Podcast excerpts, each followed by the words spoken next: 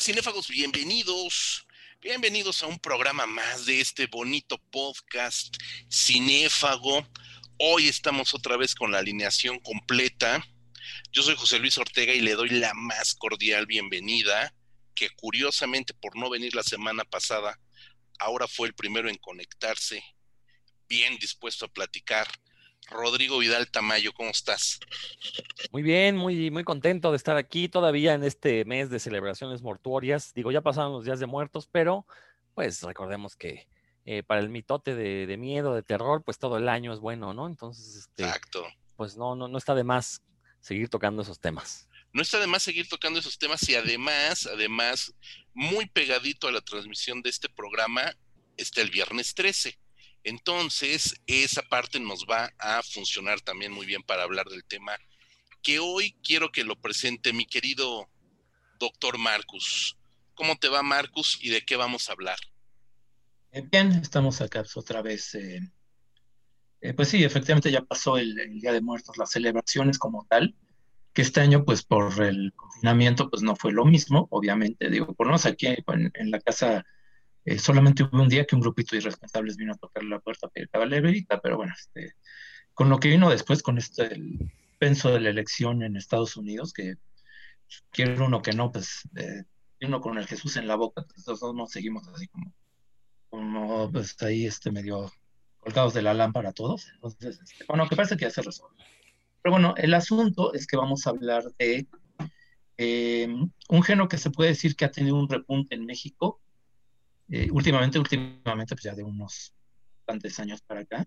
De hecho, coincide un poco con, eh, con cinefagia como tal, ¿no? Este, fue a principios de los 2000 es que el terror como género empezó otra vez como que a sacar la cabeza en México, entonces pues vamos a hablar de eso. Exactamente, mi querido Marcos, sí tienes toda la razón. Esta semana estuvo muy, muy cruenta en distintos sentidos. A mí la verdad es que sí me sacó un susto muy feo las declaraciones de Pati Navidad. Este, eso, sí, verdaderamente eh, eh, eh, hay que tenerle miedo. como bien dices, el cine de terror ha tenido un repunte. Cuando hablamos de cine de terror mexicano, o cuando se habla de cine de terror mexicano en general, por lo regular, no estoy diciendo que siempre, pero por lo regular, se citan los nombres de Tabuada, se cita, por supuesto, a Juan López Moctezuma, muy de moda en los últimos, yo diría que 15 años. Eh, antes no era prácticamente, eh, nadie lo conocía. Eh, estamos hablando, por supuesto, de la obra de Guillermo del Toro, aunque ya lo veremos, Guillermo del Toro solamente tiene una película 100% mexicana. Se habla también de, pues obviamente de vacaciones del terror, de la montaña este, Pánico en la Montaña y todo este terror ochentero que generacionalmente es lo que más recordamos. O Tabuada, o Vacaciones del Terror, o Alucarda, etcétera, etcétera, etcétera. Sin embargo, Marco Rodrigo, hay que comentarle a todos los escuchas que la misión del programa de hoy, evidentemente, no es hacer menos a todos estos grandes clásicos de el cine de terror mexicano, pero sí abonar a la investigación, al visionado de un montón de películas de terror mexicano muy rescatables, muy buenas películas, algunas de ellas, que por una u otra razón han permanecido un tanto olvidadas y apenas, apenas están comenzando a situarse entre los libros, los textos, las críticas y es que en los últimos 20 años, del 2000 para acá, vamos a hablar del 2000 para acá nada más, hay cine de terror mexicano de muy buena calidad. Por supuesto que hay de todo, pero en términos generales hay cine de terror mexicano eh, de buena calidad. Mi querido Rodrigo, yo tengo por acá la idea, y te aviento a ti el balón, Rod, eh, eh, de arrancar con, el, con esta década en el 2001 con una película que no es 100% mexicana, que es El Espinazo del Diablo, una película de Guillermo del Toro que dirigió en España, porque aquí en México no encontró el, apoyo necesario para una película que tendría que haber estado ubicada en la Guerra Cristera y que al no encontrar apoyo en México se tuvo que ir a España, cambiar todo el contexto, pero de todas maneras crea una película pues bastante recomendable, ¿no? De hecho, habrá quien piense que quizás sea la mejor película de Guillermo del Toro, ¿eh? Este, yo creo que entre esa y El laberinto del fauno tenemos su obra maestra. Este, pero sí, tienes mucha razón, José Luis. Este, siempre que se habla de cine de terror mexicano, en estas fechas sobre todo, pues eh, los youtubers, los, bloggers se van mucho al cine clásico. Y con justa razón, digo, hay, hay, películas muy buenas, todo lo de Taboada es muy bueno, ¿no? Yo sí ya estoy un poquito harto de, eh, la ironía de Vacaciones de Terror, la verdad es que es una muy mala película, ni irónicamente resulta ser rescatable esa película, la verdad.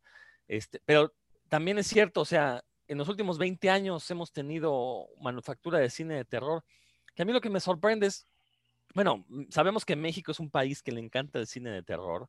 Este, no tengo pruebas, pero tampoco dudas de que toda la saga del conjuro se ha sido financiada por México, o sea, por las taquillas mexicanas, porque yo no entiendo por qué les gustan tanto ese tipo de películas a nuestro público y van en masa a verlas independientemente de su calidad.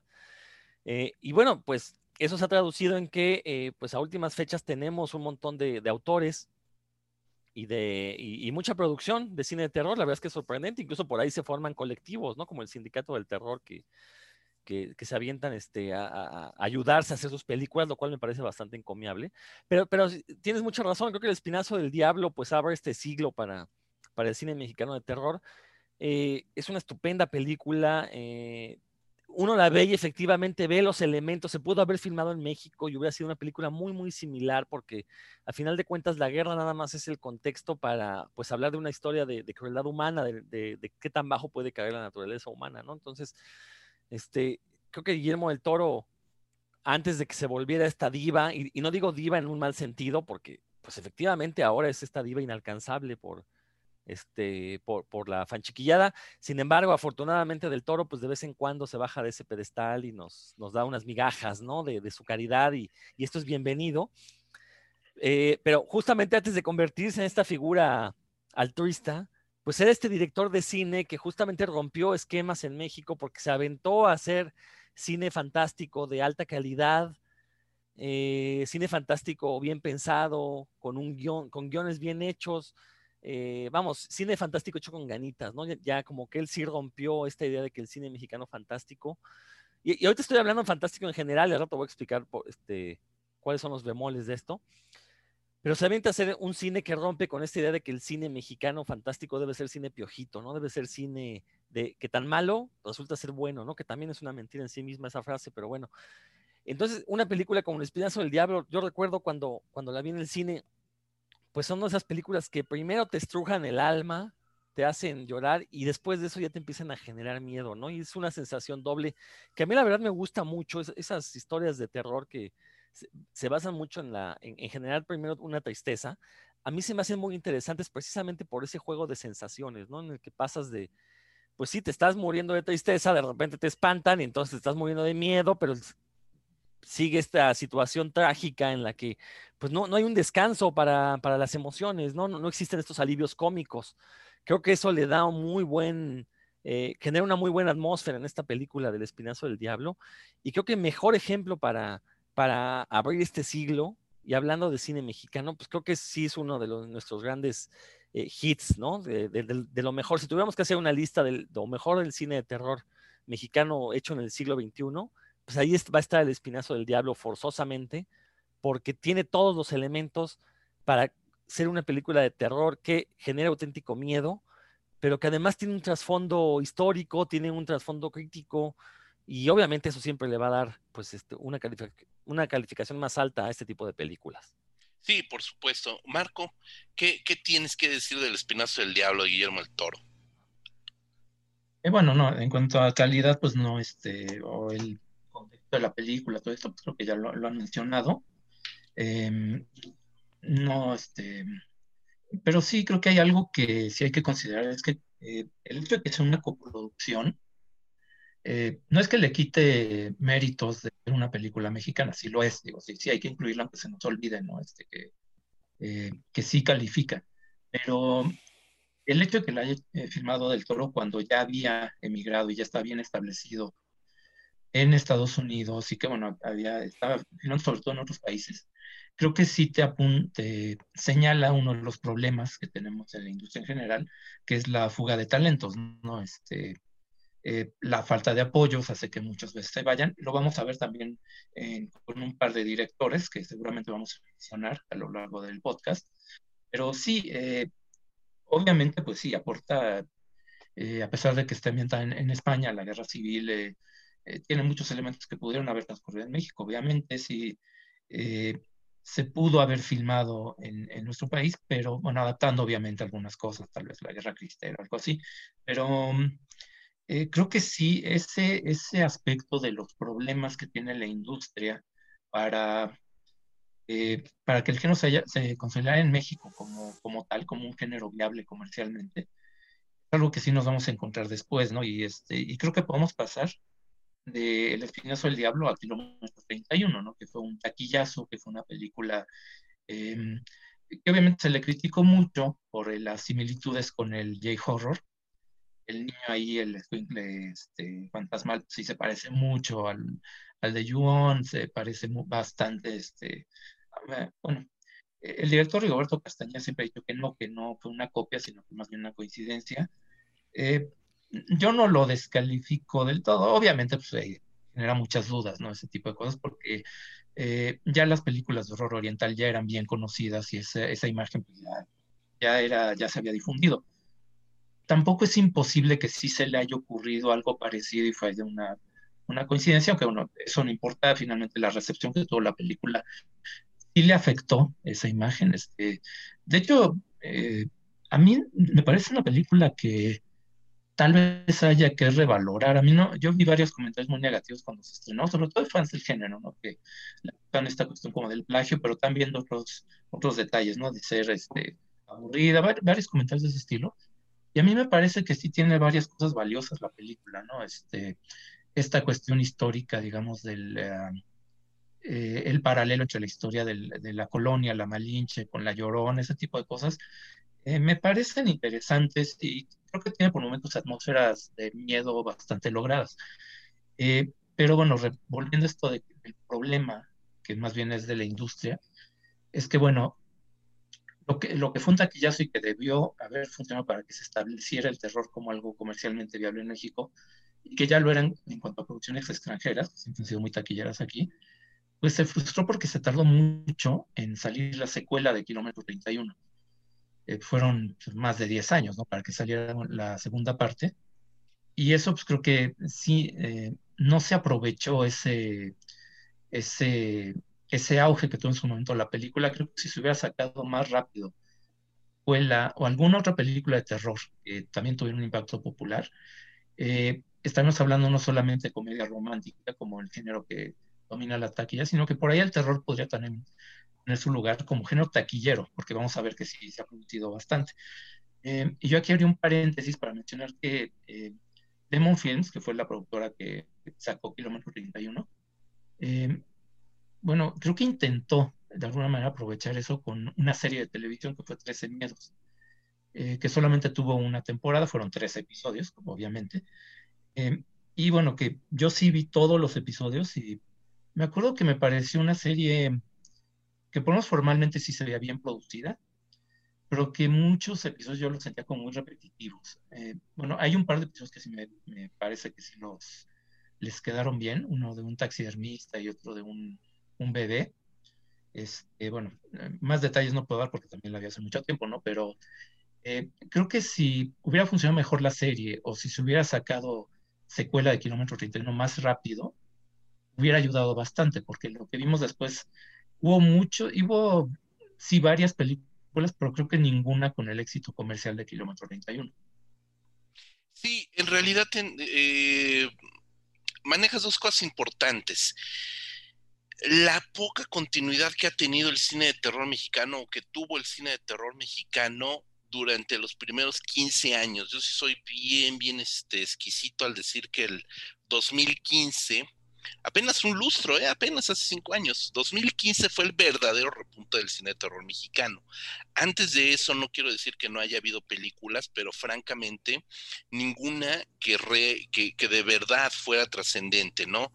Em, entre el Espinazo del Diablo y este kilómetro 31, eh, todavía había unos estertores del videohome, algo de cine independiente, una película que nada más voy a mencionar solo por ser completista, que fue Las Lloronas, eh, que obviamente trata de, recuperar el mito de la Llorona en México, que pues, es una leyenda, es una de nuestras pocas leyendas netamente autóctonas, hasta kilómetro 31 en el 2006. Estamos hablando de cinco años donde el género no abonó nada, nada absolutamente. Kilómetro 31 para variar, sí, sí, es una película que técnicamente está muy bien lograda, salvo algunos CGIs por ahí que, bueno, se notan, y que lamentablemente las figuras monstruosas, fantasmagóricas de kilómetro eh, son muy parecidas a, la moda J-horror, a la moda Japo, eh, que eso le afecta mucho a la película, porque ya estamos hablando del 2006. el éxito internacional de Ringu fue en el 98, o sea, ya tenemos ocho años de, que estábamos viendo cine japonés y el cine japonés de hecho ya estaba pues bastante manoseado también. Eh, ya se habían hecho versiones estadounidenses estilo G-Horror. Y esta película, para variar, como en muchas cosas, México llega tarde, México llega tarde esa moda y ni siquiera alcanza realmente el boom de la moda del cine de terror japo con Kilómetro 31. Coincido contigo, Marco sí es una película que aporta, sobre todo, y, debo decirlo, aporta calidad. Sí hay algo que, agradecerle a Rigoberto Castañeda, es que esta película, que ojo, tampoco es 100% mexicana, también es una coproducción con España, eh, le aporta mucha calidad, mucha seriedad al género como bien comentaba Rodrigo con, el, el, espinazo, ya no es necesario el insert cómico, ya no es necesario tener ese contrapunto chistoso que lejos de ayudar estorba, ¿no? Y Kilómetro 31 me parece que es una película que eh, debió de tener eh, un poquito de mejor suerte con la crítica. De público le fue increíble, le fue muy bien de público, fue una película muy taquillera. Tengo el dato duro, se estrenó en 228 salas en su momento y recaudó 16.5 eh, millones de pesos en el fin de semana de estreno. O sea, nada mal, nada, nada mal. Obviamente, obviamente la crítica de la época, como la actual y como la de antes, pues olvida, eh, le tira basura a estos productos, eh, muchas veces pondera más una comedia ñoña romántica que una película de género terrorífico, ¿no? De ciencia ficción, que no hay, también vamos a comentar algo de eso, Pero este creo que Kilómetro 31 debió de haber sido, de, haber tenido mejor suerte. Y lamentablemente la segunda parte, pues sí, llega 10 años tarde, llega tardísimo. Hay que decirlo, justo como comentabas, Marco, uno de los directores, uno de las fugas de talento que tuvo México en su momento fue justo Rigoberto, que se fue a Estados Unidos. Se fue a Estados Unidos a hacer cine a Estados Unidos, dirigió largometrajes en Estados, en Estados Unidos. Y, bueno, eso también te habla de que no había un terreno eh, fértil en México para estos cineastas. Sigue sin haberlo. A lo mejor está un poquito más remojado el pasto, pero sigue sin ser un terreno del todo fértil. Eh, y bueno, pues también hay, hay que mencionar que, junto a esta película, pegadita a Kilómetro 31, que es del 2006, viene Cañitas, que es del 2007. Una película que justamente por películas como Cañitas, eh, pues el cine de terror mexicano no es tomado en serio en ningún lado, cabrón. O sea, es una película dirigida por Julio César Estrada en el 2007 que está basada en esta suerte de bestseller mexicano homónimo Cañitas de, este pseudo psíquico cazafantasmas mexicano Carlos Trejo, eh, que es una tomadura de pelo el libro. Debo decir orgullosamente que tengo una primera edición de Cañitas, eso sí, ahí la tengo bien resguardada. Eh, y el libro es una tomadura de pelo, ¿no? El caso real, y lo hago entrecomillado de cañitas, es una tomadura de pelo. Y lo peor del caso es que la película, lejos de explotar eso que a todas luces es una tomadura de pelo, se la pretende tomar muy en serio, se lo pretende, ¿cómo decir?, validar toda la historia de, Trejo. Y evidentemente la película es una barrabasada, es muy mala película. Entonces, por culpa de películas como Cañitas, eh, otras películas realmente loables como Kilómetro 31, pues lamentablemente van a terminar todas en el mismo tambo de la ropa sucia, ¿no? ¿Ustedes qué opinan de Cañotas? Rod. Bueno, mira, yo no le he visto la verdad. de hecho, pensé que ibas a decir hace rato que por culpa de Cañitas teníamos ahora el nivel de farándula que tenemos con estas este, pleitos de vecindad, ¿no? Entre el autor de, Cañitas y pues, otros este, lectores de teleprompter, ¿no? Famosos. Este, no, no lo he visto, pero, pero sí, o sea, sí puedo entender eh, esto que comentas, José Luis, ¿no? Efectivamente, eh, una película muy mala, sobre todo en México, pues sí puede por hundir al género. Se menciona el kilómetro 31 y dices tú eh, que elevó la calidad, la elevó, pero en, en, cuanto a valores de producción, ¿no? Porque creo que kilómetro 31 fue denostada por la crítica entre la que creo que, este, bueno, en la que debo de incluir la revista Cinefagia, porque en su momento recuerdo que no hablamos muy bien de ella. Y yo sí recuerdo de la película que tenía estos problemas que tiene todo el cine mexicano, que es esta cuestión del guion. Bueno, yo sí lo hablé, Marco. Marco me está diciendo ahí que no. Este, seguramente tú hiciste el texto entonces para, para Cinefagia. Este, pero yo sí recuerdo que era una película que tenía todas las broncas de guion que tiene el cine, que yo siempre he señalado en el cine mexicano, ¿no? Que es este, no hay un desarrollo de personajes, las situaciones se sacan de la manga, todo se resuelve con, eh, mediante Deus Ex Machina, de repente los personajes tienen este, eh, conocimientos que nunca supimos cuándo los obtuvieron, de repente los sacan, ¿no? Y creo que digo, sin haber visto Cañitas, creo que va por ese mismo camino. O sea, tiene también, eso, eh, como tú bien dices, ¿no? Pretende validar algo que desde su origen sabemos que es una estafa eh, y, no tiene un guion ni siquiera inteligente para aprovecharse de eso, ¿no? Y creo que ese es un problema no solo del cine de género mexicano, sino en general del cine mexicano, ¿no? Es algo que yo he mencionado muchas veces.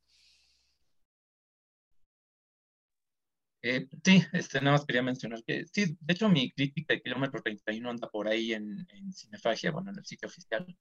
Eh, una vez mencioné, vamos a repetir al final, revista cinefagia.com.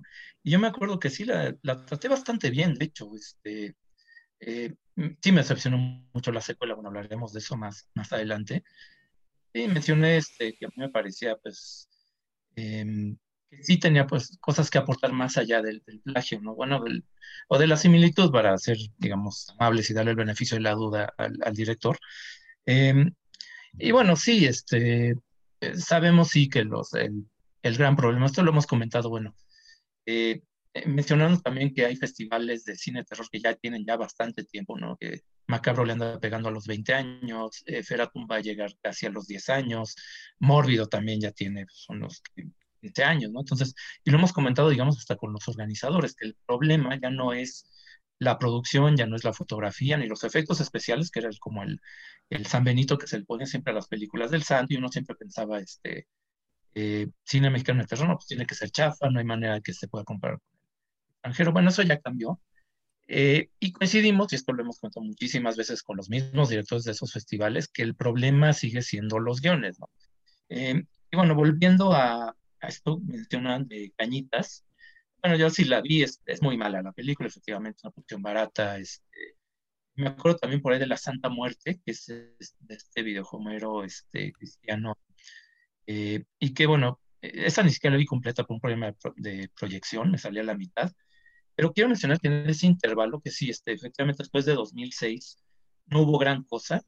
Este, durante varios años hubo intentos que no prosperaban por ahí hay unos, algunos videohomes que creo que merecían mejor suerte, ¿no? Este, quiero mencionar en particular que es El llanto de Elena, que es de 2009. Eh, bueno, menciono por un, par de razones, ¿no? Primera que el guion es de pues, un amigo nuestro que es César Amador. Eh, es un guion no, eh, con limitaciones de presupuesto, eso obviamente se escribió pensando que pues, no iba a haber grandes recursos, pero que es hasta eso no está mal llevada la historia y que en todo caso el, gran problema que tiene es que, eh, bueno, se trata de un fantasma y de hecho también tiene ahí cosas que ver como con el, eh, espectros vengativos orientales. El gran problema que yo le veo a esa película es que el, espectro que es una niña es totalmente miscast. Es una actriz que debería tener cara de maldita, debería eh, darte miedo nada más de verla, porque obviamente no hay grandes efectos en, la película. Y no, pues resulta que es una niña que tiene de que no rompe un plato y cada vez que sale un fantasma, pues no te la crees, ¿no? Entonces, eso ya son tipo de limitaciones que tenía mucho el videohome, que de los videohomes que hay de terror más o menos de esos años tienen ese problema, ¿no? Este, eh, o bueno, otros, otros que sí son con guiones pésimos, ¿no? Como La Tejana Maldita, que es, por cierto, el mismo productor, que eso sí ya es humor involuntario, ¿no? Este, eh, actores echando espuma por la boca, que el único efecto especial es un, un, sombrero, una tejana, por eso se llama así, con un LED que se prende y se apaga. Este. Sí, Yo había tengo mi VHS carencias. original de la tejana maldita. Sí, sí, sí, este, pues, y es también más o menos de esos años, ¿no? Pero sí, es que no había, no había por dónde, ¿no? De producciones en cine llegaban cosas que pues no valían mucho la pena. Este, eh, bueno, me estoy adelantando un poco, pero Morgana, que ya es de 2012, es otra película que tiene grandes argumentos, este, de Ramón Obón, hijo de uno de los guionistas que hizo muchísimas películas. De terror espérame, espérame, no, te, no, te, me adelantes tanto, man. Nos faltan cosas verdaderamente inenarrables. ¿Qué me dices, Marco? Y te, ahí te va para que sigas. ¿Qué me dices de Hasta el viento tiene miedo? Es del 2007. Este, es del 2007 sí. y es una película de Gustavo Moeno que quiero comentar la, eh, esto. El director de Cañitas, Julio César Estrada, y Gustavo Moeno van a ser los responsables de estos eh, remakes obtusos de la obra de eh, Tabuada. Sí, sí, sí. Sí, hay que mencionar justamente los remakes de pues esas que, que siempre han sido los referentes del cine de terror, ¿no? Este, hasta el viento tiene miedo que eh, creo que a mí me, me, parece increíble, la verdad, este, que teniendo un guion muy sólido, el original de Tabuada, le hayan metido cosas y le hayan quitado y que una escena que Tabuada la resuelve, más bien un, un elemento narrativo que Tabuada lo resuelve en una escena, porque no se necesita más. En el remake te lo alargan a cinco escenas distintas para contar lo mismo, ¿no? Es como está narrada torpemente, está mal resuelta, este, eh, como atractivo, y eso ya mencionando, digamos, como una cuestión muy, este, eh, no, no es, pero digamos, no, no, muy elevada espiritualmente, pues que el, el, el elenco femenino pues, es muy atractivo, ¿no? Este, ¿Cómo no? Está por ahí Marta Gareda, un montón de actrices así como de la... Dani Perea. Dani Perea, este... Eh, ah, la chica está Fernanda... Mafermalo. Mafermalo, sí, o sea, digo... Que su nivel actoral es idem. creo que es lo único que vale la pena de la película, digo, si uno tiene esos gustos, le gusta la belleza femenina, es eso, ¿no? Pero como película de terror, pues sí, bastante mala. Y los otros remakes están más o menos al nivel, ¿no? Sí, el que siguió fue de Julio César Estrada, director de Cañitas, con guion de Moeno, este, el libro de piedra en el 2009, o sea, se los aventaron seguiditos, güey, o sea, fue una cosa verdaderamente espantosa, una película, el libro de piedra, no sé si la vieron, ustedes dos, tú sí, Marco, me estás haciendo señas. Rodrigo, qué bueno que no la viste. Tiene problemas hasta de foto, porque toda la película se ve grisácea. Hay un, hay un severo problema técnico. Eh, no, no sé, no recuerdo, más bien no puse atención de verdad, perdón, de quién es el director de fotografía del libro de piedra. Pero ya, eh, a ver, Rodrigo, ya que no la viste, ahí apóyanos con Wikipediazo, ¿no? ¿Quién es el director de fotografía del remake del libro de piedra? Porque el director, Julio César Estrada, yo, creo que nunca tuvo la menor este, eh, precaución de asomarse al video assistant, que además ahora ya tienes video assistant, ya no tienes que irte a Nueva York o a Los Ángeles a revelar tu Kodak, para ver que la película te salió fuera de foco. Ahorita tienes una televisión chiquitita, una tablet, bueno, no sé en el 2009, pero ya todo tienes un video assistant que, que, podías checar si la toma estaba fuera de foco o no. Aquí toda la maldita película se ve con una neblina que no es parte de los efectos especiales o no es la intención. La película está escuálida, está, está escurrida, está grisácea, cerúlea, no, no sé, no sé cómo, cómo decirlo. Y es una película, Marco Rodrigo, que se estrenó con bombo y platillo como el otro remake, ¿no? De los creadores de Hasta el viento tiene miedo, como si Hasta el viento tiene miedo hubiera sido la gran película, por el amor de Dios, fue, estaba mejor fotografiada, pero estaba malísima. El fotógrafo sí. es Jorge Rubio Casarín. Mira, nada más. Bendito, pues saludos a este Casarín. Pues me acuerdo de Casarín por el futbolista mexicano. Sí, no. Sí, yo, yo me acuerdo también Gracias, que el problema de la, de la iluminación, todo eso, es que pues, no, la atmósfera que debió haber generado la película, pues nunca existía, ¿no? Este, y, bueno, es de, dices de 2009, ¿no? Este, la película, pues yo la vi en su momento y no tengo la menor intención de revisarla, digamos, ni siquiera por una cuestión de disciplina. Pues, digo, eh, tendré que hacerlo en algún momento porque pues, siempre hay que volver a repasar este para confirmar que sí, uno no, no estaba viendo visiones y no hay nada que rescatar ahí, ¿no? Si me permites, Marco, más que de disciplina, sería de penitencia. No, tendría que, que decirse así. Bueno, pero es que siempre hay que tener así como, hay que de repente bajar el parámetro y acordarse que pues, hay cosas muy mal hechas para... Eso sí. Eso sí, y, debo de decir aquí que, nosotros podemos ser muy críticos y hay que decir que hay mal cine de terror, hablando de cine de terror, hay muy mal cine de terror en Japón, en Corea, en Estados Unidos, en Italia, en México, en Francia, en todos lados. O sea, en todas las cinematografías hay películas verdaderamente deleznables, no por ser una película de terror asiática o europea o latinoamericana es eh, buena, sea, definitivamente no. Aquí nada más quiero introducir y no voy a hablar más de ellas, solamente citar dos películas, una que es Masacre esta noche de eh, Adrián y Ramiro García Bogliano, aquí la dirigen los dos hermanos, que esa película Masacre esta noche es el primer coqueteo de Bogliano con México. La película es íntegramente argentina, pero tiene dinero de eh, Mórbido. La película es coproducción con México, pero, pero la película es íntegramente filmada en Argentina y habla sobre un cámara, camarógrafo, eh, metido en el mundo del snuff. Y otra película de un buen amigo, Fernando Barreda Luna, Atrocious, eh, Atroz, fue la primera Atroz, Atrocious, que ya es del 2010, que es una película eh, que es una coproducción de España con México y que para, para, ¿cómo decirlo?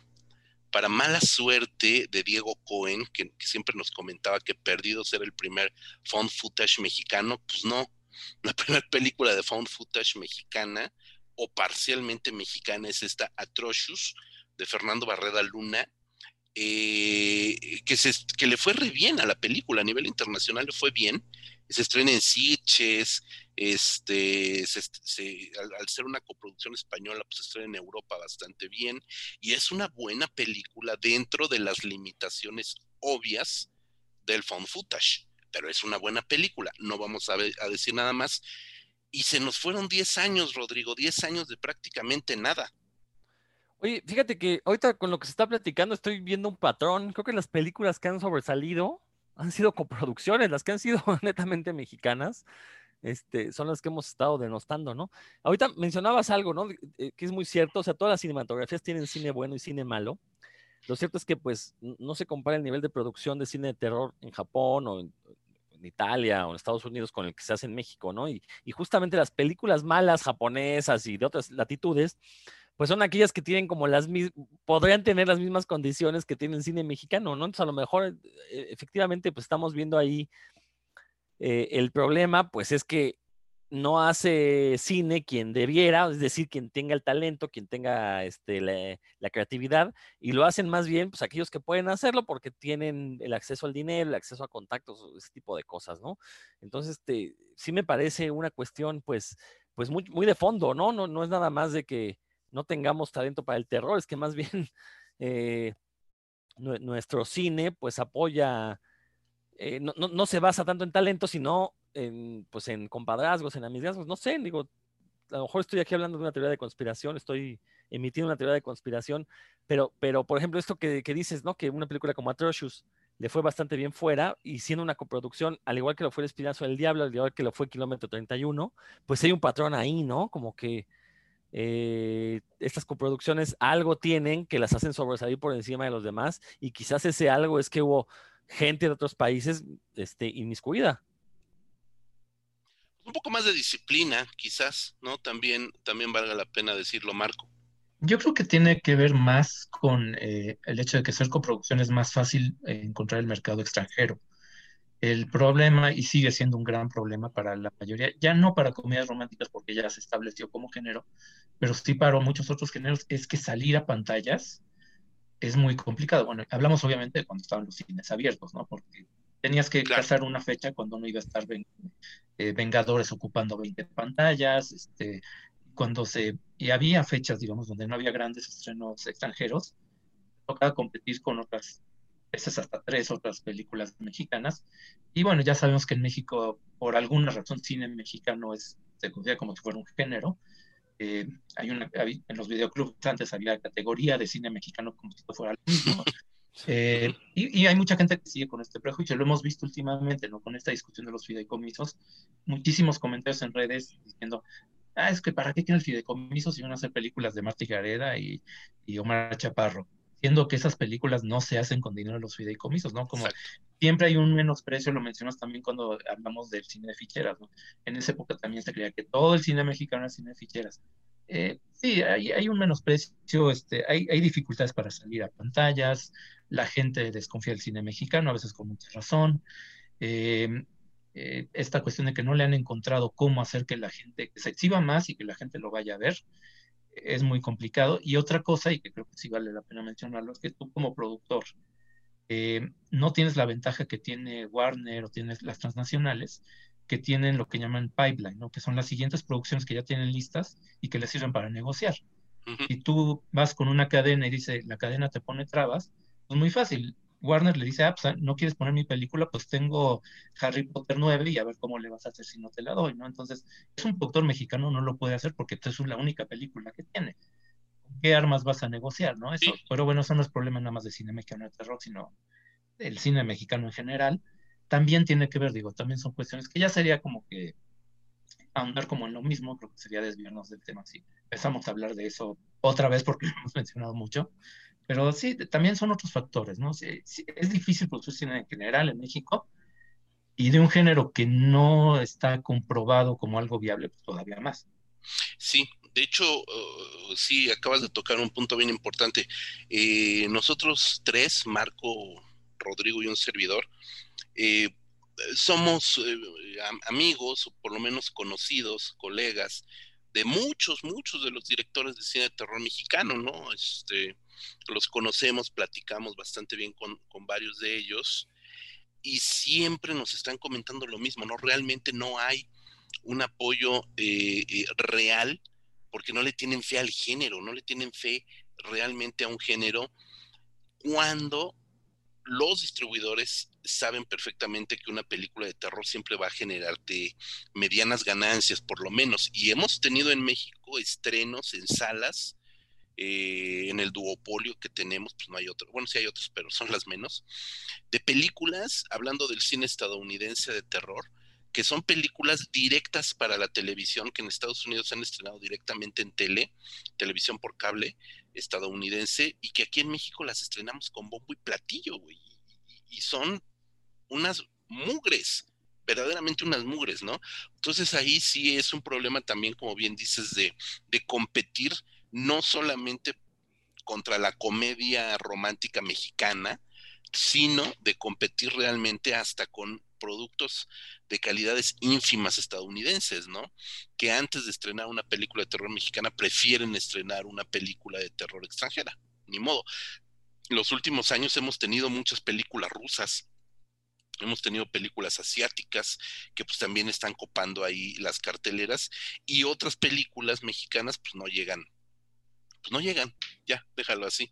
Eh, la década empezó retomando un poco estilo cronológico con una película que muchos de ustedes, muchos de ustedes detestan, eh, que fue Somos lo que hay.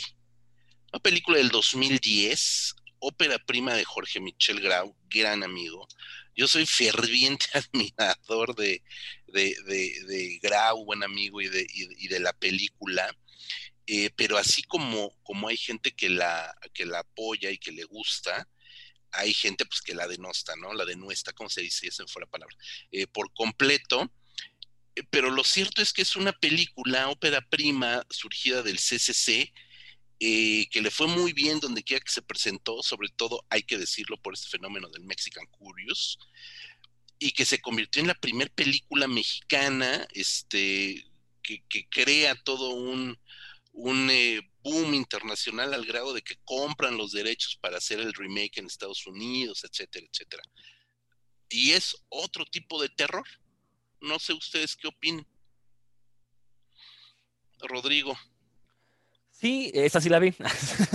Este, sí, efectivamente, coincido, es un, es un tipo de terror muy diferente. Eh, el director sí pretende contar otro tipo de historias. Eh, digo, diferente al terror que hemos venido mencionando, ¿no? Este terror sobrenatural, de fantasmas, este. Pero sí, yo soy de esa crítica que considera que no es una buena película. A mí, la verdad, este, no, no me gustó. Igual le veo los mismos eh, defectos que hemos venido señalando, ¿no? La falta de un guion coherente, la falta de un desarrollo de personajes, situaciones sacadas de la manga, lo sigo viendo, pero sí es notorio el cambio, sobre todo, y que creo que ese es un punto muy alto de la película eh, sí logra una atmósfera de repente bastante opresiva, lo cual es un ingrediente fundamental para una buena película de terror. Eh, este, estos ambientes urbanos que maneja el director eh, sí se convierten en, parte de su discurso y funcionan muy, muy bien. Este, creo que ese es lo mejor y creo que esa es la razón por la que alguien se aventuró a, hacer un remake en Estados Unidos, porque que, irónicamente eliminan esta cuestión urbana ¿no? en, el, en el remake. Este, ya, ya no aparece. Eh, y, y, qué es lo que la, convierte en una película atípica para el cine de terror mexicano, que eso sí hay que decirlo, ¿no? O sea, sobresale por atípica. Yo diría que no es por tanto por su calidad, sino porque no es el lugar común del cine de terror mexicano, ¿no? Y ahí es donde vemos la gran tragedia de, una película como Somos lo que hay, porque sí tenía todo para hacer este parteaguas, y sin embargo, esta falta de, pericia, esta falta quizás de, de oficio, a lo mejor, eh, pues nos entrega una película que, en serio, de repente se siente atropellada, de repente se siente como que no logra embonar algunas de las situaciones unas con otras, eh, pero que sin embargo, insisto, y, en esto sí quiero ser muy claro, sí sobresale de toda este, eh, la producción previa de, de, cine de terror que se había hecho, ¿no? Y, yo creo que por eso es que, eh, pues estamos hablando aquí ahorita de ella y yo constantemente en grupos de terror veo que la mencionan, es decir, la película tiene algo, eso es innegable, ¿no? Y entonces sí, son de las películas que sí hay que darles eh, su justo valor. Obviamente no echar las campanas al vuelo, tampoco este, denostarla por denostarla, porque sí tiene algo la película, o sea, algo que, resuena en los fanáticos del cine de terror cuando la ven. Sí, de hecho en Estados Unidos está en, siempre aparecen los listados de las mejores películas de terror internacionales, siempre aparece, somos lo que hay es, también creo que es un fenómeno Mexican Curious, también Marco. Eh, sí, eh, yo lo que más le critico a Somos lo que hay es esa balacera toda caótica al final, que me parece que de repente, incluso ahí sí, este, en, en cuanto a puesta en cámara, de repente sí no entiendes muy, muy bien qué está pasando. Y, algunas subtramas, ¿no? Esta cuestión de los judiciales no, no me acaba de convencer del todo. Pero sí, en, cuanto a puntos fuertes, bueno, pues el, esto, el paisaje urbano que sí está muy bien este, escrito.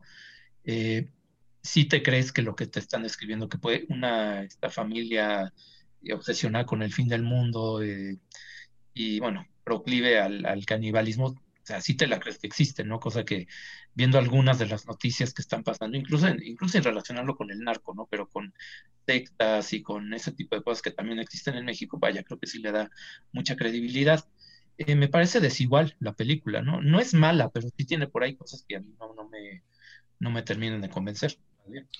Pues sí, ya nada más para terminar de comentar Somos lo que hay, hacer el comercial. En el canal de YouTube de revista Cinefagia se van a encontrar eh, con la nueva temporada que comenzamos eh, justamente en esta época pandémica del videoblog Cinefago. Eh, ustedes, todos los que nos siguen, ya saben que nosotros somos temporalmente atemporales. Entonces siempre estamos este, eh, estrenando nuevas temporadas. La, temporada de este año, eh, temporada pandémica, la arrancamos justamente en una entrevista online con Jorge Michel Grau a propósito de los 10 años de Somos lo que hay. Entren al canal de YouTube de Cinefagia y tenemos una charla eh, extraordinaria con, con, Jorge Michel Grau, hablando de todo el fenómeno de Somos lo que hay, todos los planes que hubo y de alguna manera se mantienen de una precuela, de una secuela, eh, todo un universo que se crea con Jim Mickle, que fue el director del We Are What We Are, la adaptación, más que remake, la adaptación que se hace en Estados Unidos, todo un todo el universo que se, que se generó este, con estos caníbales. Muy interesante toda la charla. Chequenlo pues, en Revista Cinefagia, siempre estamos tratando de, darles eh, nuevas cosas. En YouTube se van a encontrar este, este programa con Jorge Michel Grau sobre los 10 años de Somos lo que hay. Que miren, de alguna manera, de alguna manera seguimos hablando de ella, entonces pues algo, algo tiene. Eh, Morgana, la comentabas, Marco, ¿tienes algo que agregar de, de Morgana? Es del 11, del 2011-12. Híjole, este, pues creo que lo más rescatable es eh, la manufactura, porque el guion como tal es una reiteración del mito de la Llorona, pero sin realmente encontrar la forma de cómo modernizarla. Y bueno, ya que elogié a las actrices de Hasta el viento tiene miedo, pues está, la protagonista Morgan está muy guapa, Susana Melikia, me parece.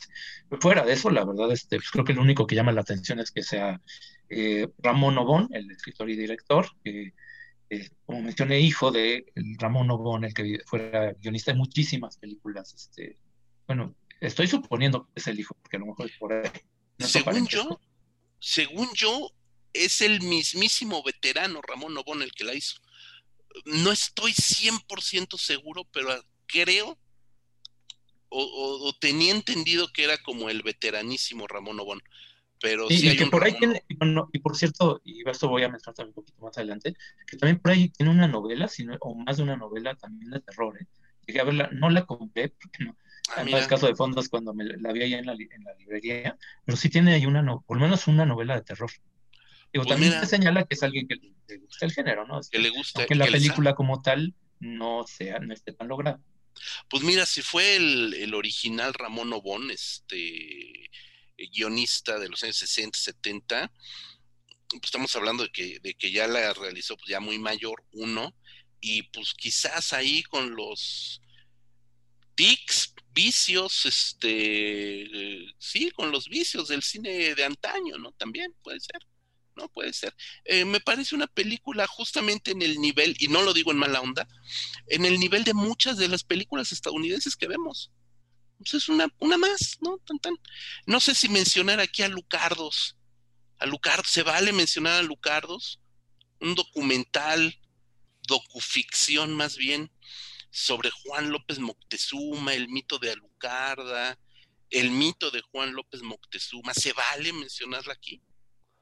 Pues yo, yo, la mencionaría por calidad, aunque es que también la mencionamos creo que cuando hablamos de documental mexicano y hablamos bien porque, bueno, a mí sí me parece desde que la vi es muy bien logrado. A mí me parece una película extraordinaria, sí.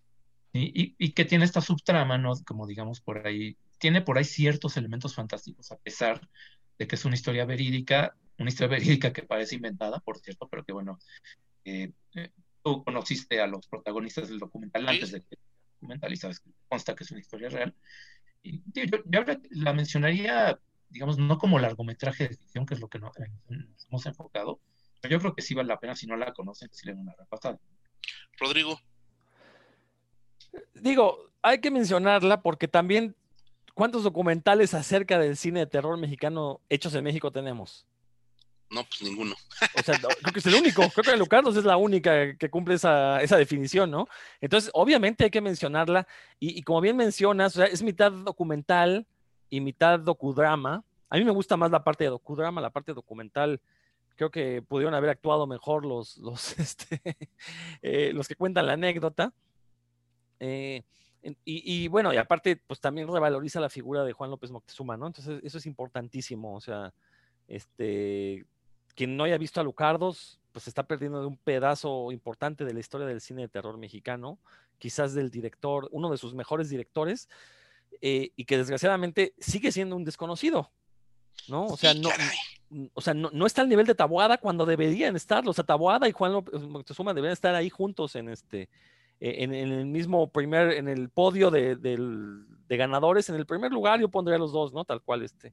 Entonces, bueno, y, la verdad es que es una película que también tiene muy buenos valores de producción, eh, digo, para hacer un, este documental extraño entre mezcla de docudrama y documental, la verdad es que eh, se, observa bastante bien, eh, rompe también con algunos esquemas de lo que es el documental mexicano, entonces creo que sí, sí es importantísimo mencionarlo. Es una producción de nuestra muy querida amiga Edna Campos, directora de El Macabro, ¿no? Es una producción eh, de Macabro propiamente, del Festival Macabro de Edna, y la dirigió eh, Ulises Guzmán, que en aquel momento era el director de programación justamente de, eh, de Macabro, y que después se va como director de programación de Feratum. O sea, Ulises sabe de cine de terror. Eso sí me queda muy claro, ¿no? Y sabe perfectamente de la obra de Moctezuma. Yo creo que para bien y para mal, para bien y para mal, el, macabro, no sé si sea la palabra adecuada y, si me escucha Edna, no, no me gustaría que lo tomara mal, pero creo que, que de alguna manera eh, vulgarizó el nombre de Juan López Moctezuma, porque de repente se puso muy de moda, tan de moda a Lucarda y, y la mansión de la locura, sobre todo a Lucarda, que de alguna manera se choteó. Es como, es como, como la Rapsodia Bohemia de Queen, que de repente está tan choteada y la escuchas en todos lados que terminas odiándola, siendo una pieza extraordinaria. Creo que eso sucedió un poco con la figura de Juan, de Juan López Moctezuma, que esta gente que dice adorar a Lucarda, obviamente no me refiero ni a los Alucardos, ni a Ulises, ni a Edna, sino a, o la fanchiquillada, como robándote el concepto, Rodrigo, este, no conocen Mary, Mary, Bloody Mary, no conocen To Kill an Stranger, la evidentemente, de la locura. evidentemente la mansión de la locura, este, y, se quedan nada más con por encimita. Bueno, pero tampoco los culpes. ¿Qué tan fácil es conseguir las otras películas de Juan López Moctezuma? Pues con tres clics llegas a Amazon y las compras, güey.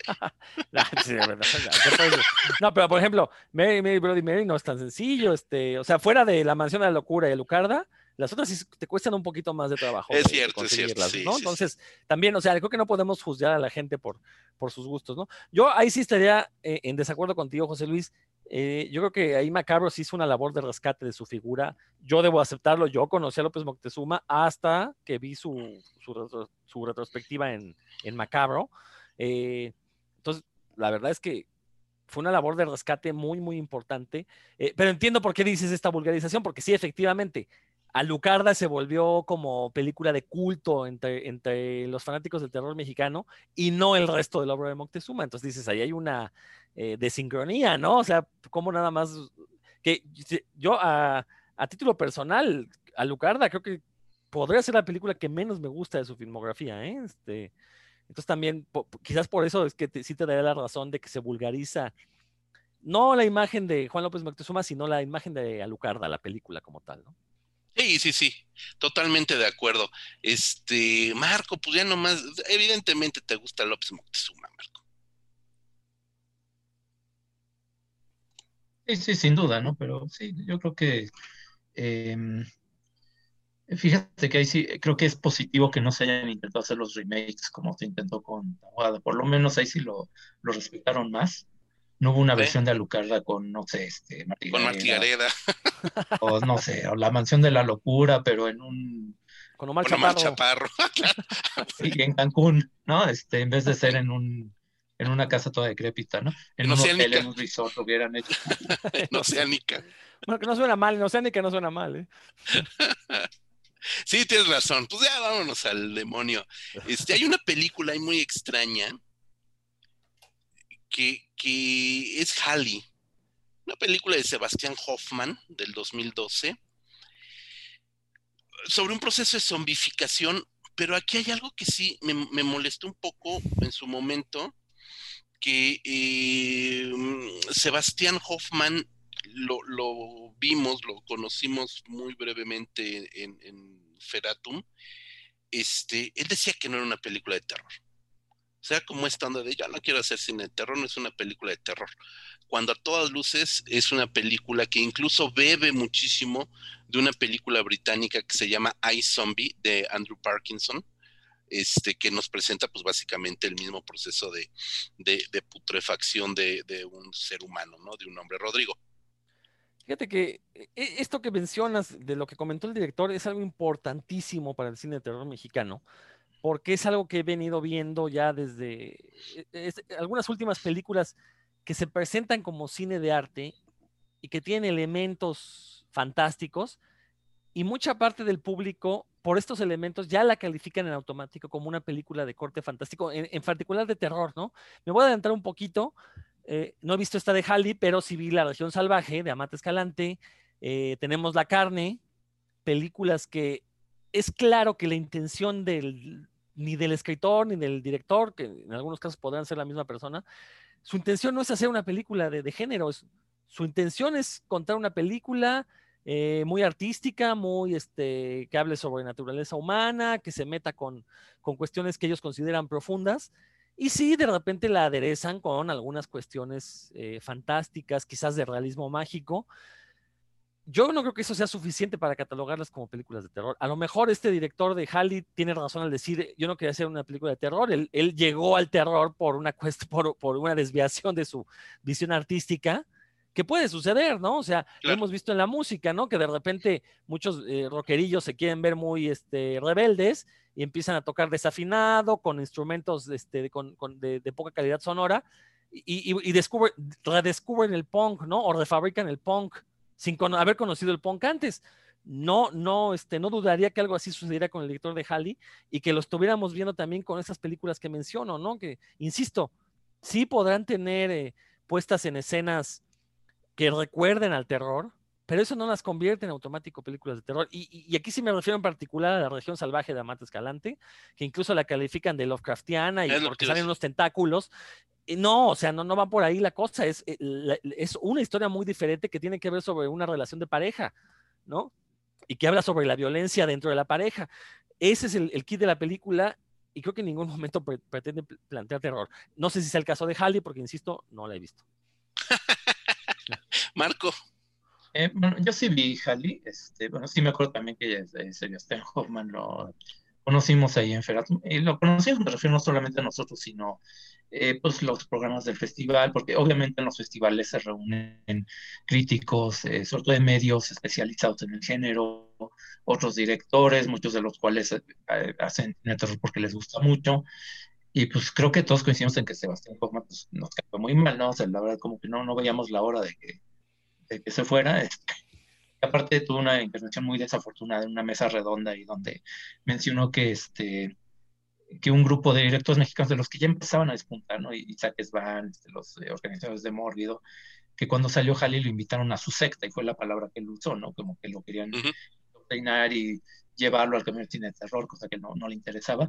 Digo, la película como tal es que es, más una película minimalista, es una cosa, este, con, como tal, con, tal cual con una trama mínima, eh, que se podría incluir como una película de zombies por el maquillaje, por la caracterización del actor. Eh, prácticamente no hay historia, entonces, pues, digo, se entiende muy bien porque este, el director no se identifica con el género, pues, está en todo su derecho. Eh, y sí, más bien se le incluyó, yo creo, Halley, porque sí llamó un poco la atención por, por está bien hecha la película y por la falta de películas de terror en ese momento, ¿no? Como que no había, no había mucho de dónde escoger y dijeron, bueno, pues mira, esta tiene un zombie ahí, pues vamos a incluirla, ¿no? Le tornó quisiera. Pues sí, sí, va, sí, tienes toda la razón, también va, va un poco por otro lado, creo que las ambiciones artísticas de, de, de, de Hoffman eh, son otras. Tan es así que no ha, pues no ha vuelto a hacer cine de terror y dudo mucho que vuelva a hacer cine de terror. Si es que podemos, a final de cuentas, hablar de Halley como película de terror, difícilmente volverá a intentar algo, algo similar. ¿no? No, era, no era el caso. Como fue el caso también de Juego de Niños. Este remake mexicano de quién puede matar a un niño, un clásico del cine de terror español, eh, pero es, es el equivalente de culto de, Veneno para las Hadas mexicanas, así es el nivel de culto de, de quién puede matar un niño en, en, España. Y de repente hacen este remake eh, con un, donde todo el numerito de, de la película, creo que tuvo más jale el off de la película, cuando presentaron a un director que siempre andaba enmascarado, no con máscara de luchador, sino con una máscara y un costal en la cabeza, una madre muy extraña, como de cronocrímenes, como una onda así, eh, y que se hacía llamar Makinov y que era un prófugo de Rusia, no sé qué tantas mugres se inventaron, ¿no? Para, para este director y que nadie sabía quién era y shalala, shalala. Luego se supo por ahí que era este Gerardo Naranjo, ni más ni menos, ¿no? Gerardo Naranjo, que nunca había hecho cine de género, que tiene buenas películas, Gerardo Naranjo es un buen director que tiene buenas películas, este, Dramamex, por ejemplo, etcétera, ¿no? Películas bien chidas. Y le crean como todo este personaje, no sé por qué, en realidad no tengo ni la menor idea por qué. Y la película es un bodrio. Y ya, eh, acabé, mi, mi, crítica. No, no aporta nada, la verdad, ese remake. Más allá de un par de escenitas gores, prácticamente la misma historia. Este, sí, o sea, te hace preguntar por qué, este, por qué la hicieron. Eh, y sí, Gerardo Naranjo es que si hablamos de Hoffman, de que le va mejor, a lo mejor es, cine de arte o, cine con, otras ambiciones, en el caso de Gerardo Naranjo también es, muy claro, ¿no? Este, le salieron mucho mejor las películas anteriores, este, Ramamex, la siguiente que a mí me gusta mucho, que creo que está un poco medio, olvidada, esta de dos chavos este, de una relación este, que huyen de su casa. ahorita tengo el título, ¿no? Pero sí, es un director muy valioso pero no en el terreno del terror. Y cuando, cuando lo quisieron llevar ahí, incluso enmascarado, como que no, no, no tenía mucho que decir tal vez en el género. No se notó, eh, no sé eh, si estoy en lo correcto, pero hasta donde entiendo o hasta donde le seguía algo de seguimiento a esto, eh, Gerardo nunca reconoció que él fue el director de la peli, como que sigue siendo ahí un secreto, ah, no a voces este, hasta donde tengo entendido, él nunca reconoció que fue director, que él es Makinov y que él dirigió Juego de Niños, ¿no? A la que sigue. Em, e, es, este, esta película creo que por ahí decía del 2015 como el boom del cine mexicano de terror, pero yo creo que, que sí, en efecto, es ese año, pero surge este revival de buen cine mexicano de terror con Ahí va el Diablo, una película de Adrián García Bogliano del 2012, que es, una es su primer película netamente mexicana y es una película 100% tijuanense. Es una película que él con su esposa, Andrea Quiroz, productora, se van a Tijuana, se embarcan con un crew chiquitito, este, con, con este Barreiro, Francisco Barreiro, Paco Barreiro, como protagonista, eh, se van a Tijuas, hacen allá una película con tres actores, este, dos niños, eh, un crew chiquitito, bogliano, y logran una película a su madre, extraordinaria película, a mí me gusta mucho. Y además, además, en el Fantastic Fest de Austin, que es uno de los festivales importantes de cine de terror, se ganó todo. Ganó mejor película, mejor director, mejor guion, mejor actriz, mejor actor, mejor fotografía. Y es una peliculita, ahí sí literal de tres pesos. Y eso fue uno.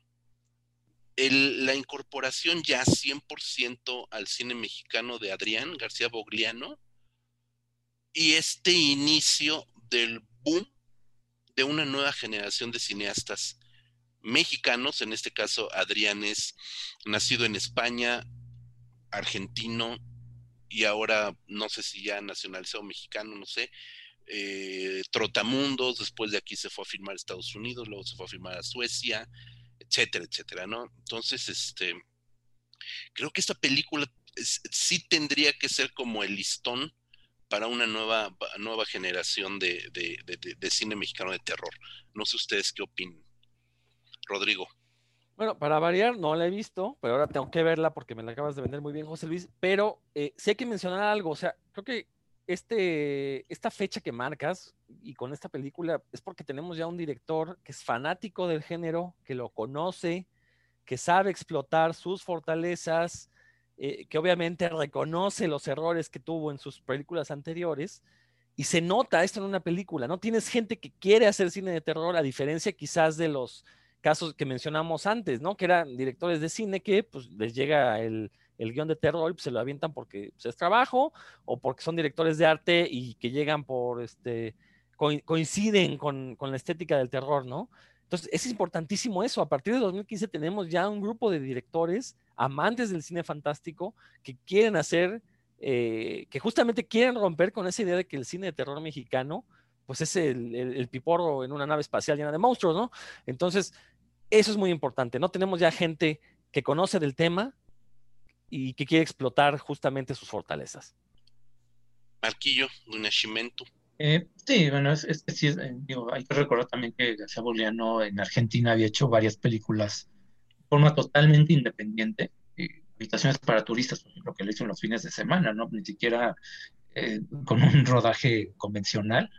Entonces ya estaba muy acostumbrado a hacer películas con muy pocos recursos, aprovechar al máximo lo, lo poco que tenía, ¿no? Y eso en Ahí va el diablo se nota, se nota que este que tenía ya ese, ese oficio para sacar el máximo provecho, sí, a, pocos actores, pocas locaciones.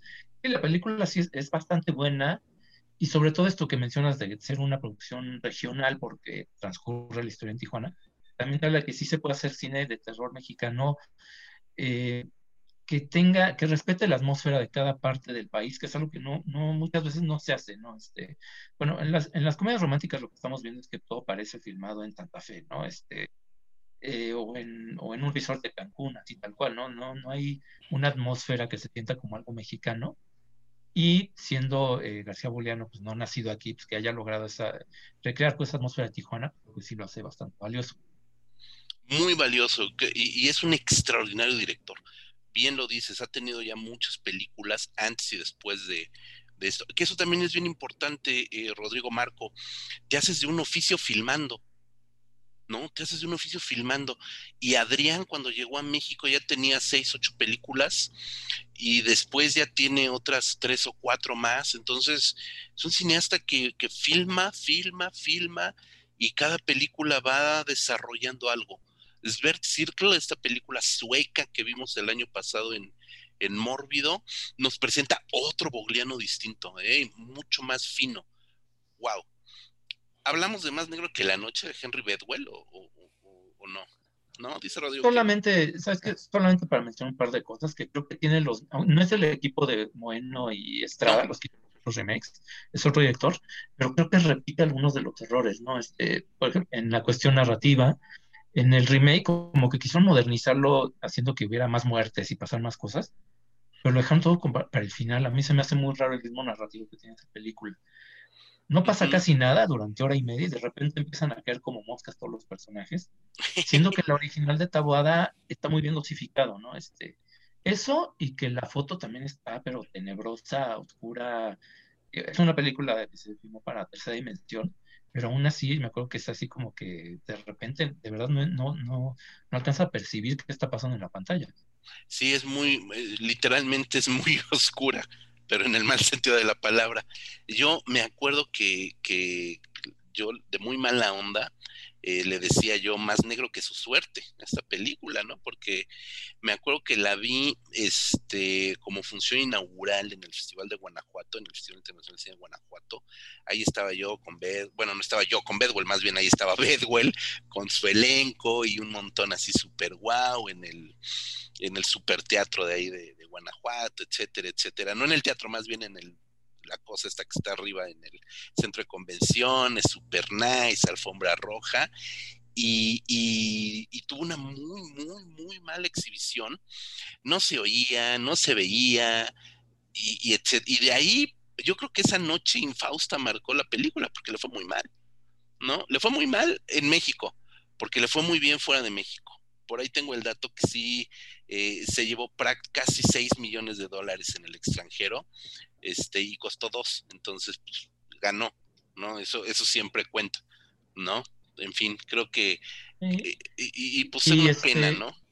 Y a Henry sí le gusta el género, ¿eh? le encanta. Aparte lo conocemos, y, estamos hablando, no estamos hablando bien de su película, pero eh, pues por una cuestión, este, o sea, también vaya, aunque conozcamos a los directores y de repente no nos convencen todos los trabajos, también los tenemos que decir, ¿no? Este, sí porque no les sirve de nada a ellos que, los, eh, digamos que nos encantó todo lo que hicieron y que no, vaya, ellos mismos se agradecen cuando dicen, oye, no me gustó esto, no me gustó esta cosa, o por lo menos los que son inteligentes, porque de repente no todos aceptan críticas. Eh, y vaya, y también, vaya, tampoco sería muy creíble de nuestra parte que todo lo mexicano, por, no por conocer a los directores, ya nos, nos vaya a gustar, Entonces, pues, nada más haciendo ese pequeño paréntesis. Sí, sí, tienes toda la razón. Pues vámonos ya después de, de, esto al 2015. A ver, Rodrigo, Rodrigo, Rodrigo, antes de... Oye, eh, estamos olvidando un par de películas eh, que me parecen importantes. Eh, creo que no tuvieron estreno en salas y no sé si salieron directas a video en algún país. me refiero a dos películas de Leopoldo Laborde, El Regreso y Piel Rota, de 2012 y 2014 respectivamente. El Regreso, bueno, que es un slasher la verdad, un tanto fallido. Creo que de las películas que he visto de, de, Polo Laborde es la que menos me ha gustado. Sin embargo, se agradece siempre que un director como Polo pues, se aviente a hacer una película desenfadada como, como es esta del regreso.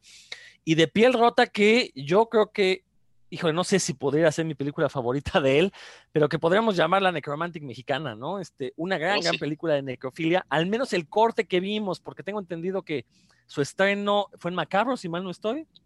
El, el, el, estreno que tuvo en, en, Cineteca fue una un corte diferente, decía no lo pude ver. Entonces, pero al menos yo, el, corte que vi, recuerdo que fue una película fabulosa, me encantaron las actuaciones, eh, con un, eh, cadáver, eh, una prop de cadáver bastante bien hecha, y, en general una película, a mí me pareció bastante redonda. insisto, son películas que, por lo menos Piel Rota sí se consiguió ver en, em, e, en festivales y se transmitió en televisión en una retrospectiva que hizo Canal 20, este, eh, perdón, TV UNAM acerca de Puebla Borde. El regreso creo que sí está inédita hasta donde me quedé, no, no sé si se haya publicado, pero también mencionar que Puebla Borde pues es un director fundamental del cine fantástico mexicano, no solo de terror, también de la ciencia ficción. Totalmente de acuerdo y, y, sí me excuso por esta omisión, pero tienes toda la razón. Ese par de películas son bien interesantes. Contamos este eh, eh, aprecio muchísimo a Polo y afortunadamente él nos aprecia porque siempre nos, nos invita a, funciones privadas de sus películas y, por eso hemos tenido chance de ver estas y otras. Eh, y muchas veces, como dices, en, versiones este, rough cuts que les llaman, ¿no? Work in progress. Este, y sí, tienes toda la razón. Son un par de películas bien extrañas, muy atípicas, de un director totalmente atípico, totalmente independiente, ese sí, completamente independiente, eh, un director, un autor mexicano con un chorro de pantalones para hacer lo que se le pegue en gana y por supuesto darle todo el mérito que se merece su productor Roberto Trujillo, que, son este, la pareja indómita del siglo del cine mexicano. Marcus. No, nada más mencionar que yo me acuerdo que el regreso fue parte de una, este, varias películas que hizo Polo. Eso, bueno, lo comentó justamente en, la, esa función donde vimos, eh, eh, que nos invitó, una función privada que nos invitó. fue un, parte de un encargo que de un canal de televisión de Estados Unidos le encargaron así, eh, bueno, sabemos que las distribuidoras, sobre todo cuando es para televisión, cuando son películas como para rellenar la programación, las ven como si fueran tacos de canasta, ¿no? Te dicen dos de terror, una erótica, una de acción y un, y un drama. Y así tal cual, se aventó como tres o cuatro películas, venía el regreso a la parte del paquete, porque se maneja por paquete. Y, sí, digo, este, no es tampoco la más lograda, piel rota sí está mejor. Y sí, es muy cierto este, que eh, el corte, porque bueno, un día antes de que se presentara el macabro estaba Polo modificándola todavía, eh, reeditándola, porque bueno, la parte, muchas veces fotografía, musicaliza, edita, es, vaya, hombre orquesta, aparte hay que mencionar eso, ¿no? Es tan independiente que muchas veces hace casi todo él. Eh, y sí, bueno, sí hay que mencionarlo, eh, aunque tal vez por, la, por no haberse proyectado en salas comerciales, no haya tenido esa misma, esa misma difusión, pues. Totalmente de acuerdo, perdón, se me fue el, micrófono. Sí, no, es una, es, es, atípica, es totalmente atípica. Por ahí, eh, continuando con los eh, autocomerciales, ya Marco nos habló que tenía su, su crítica a, a, Kilómetro 31 en Cinefagia. En Cinefagia por ahí tengo también un breve texto sobre, sobre piel rota. Esta película de este de, Leopoldo Laborde que me parece extraordinaria. De hecho, de ambas, de Piel Rota y del Regreso tienes textos, lo estoy viendo ahorita en la página de revistacinefagia.com. Ándale, pues gracias, ahí estamos. si no nos promocionamos nosotros, ¿quién nos va a promocionar? Está bueno, está bueno.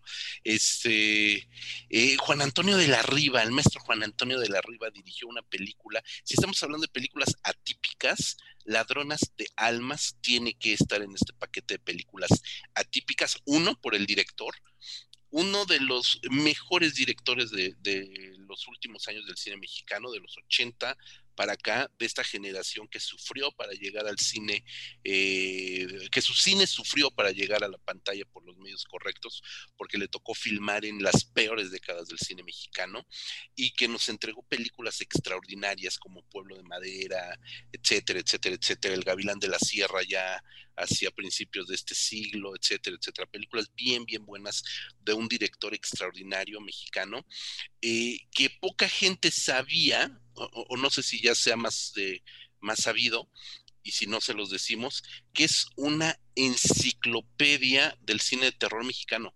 Es fanático absoluto del cine de terror mexicano, eh, conocedor absoluto del cine mexicano, tuvimos el honor de que presentara en Cineteca Nacional, estuvo en la mesa de presentadores de eh, Mostrología del Cine Mexicano, nos acompañó, fue uno de los presentadores, así nos fue, también hay que decirlo, así nos fue, pero fue un gusto tenerlo ahí en, ahí en la mesa presentando el libro con nosotros.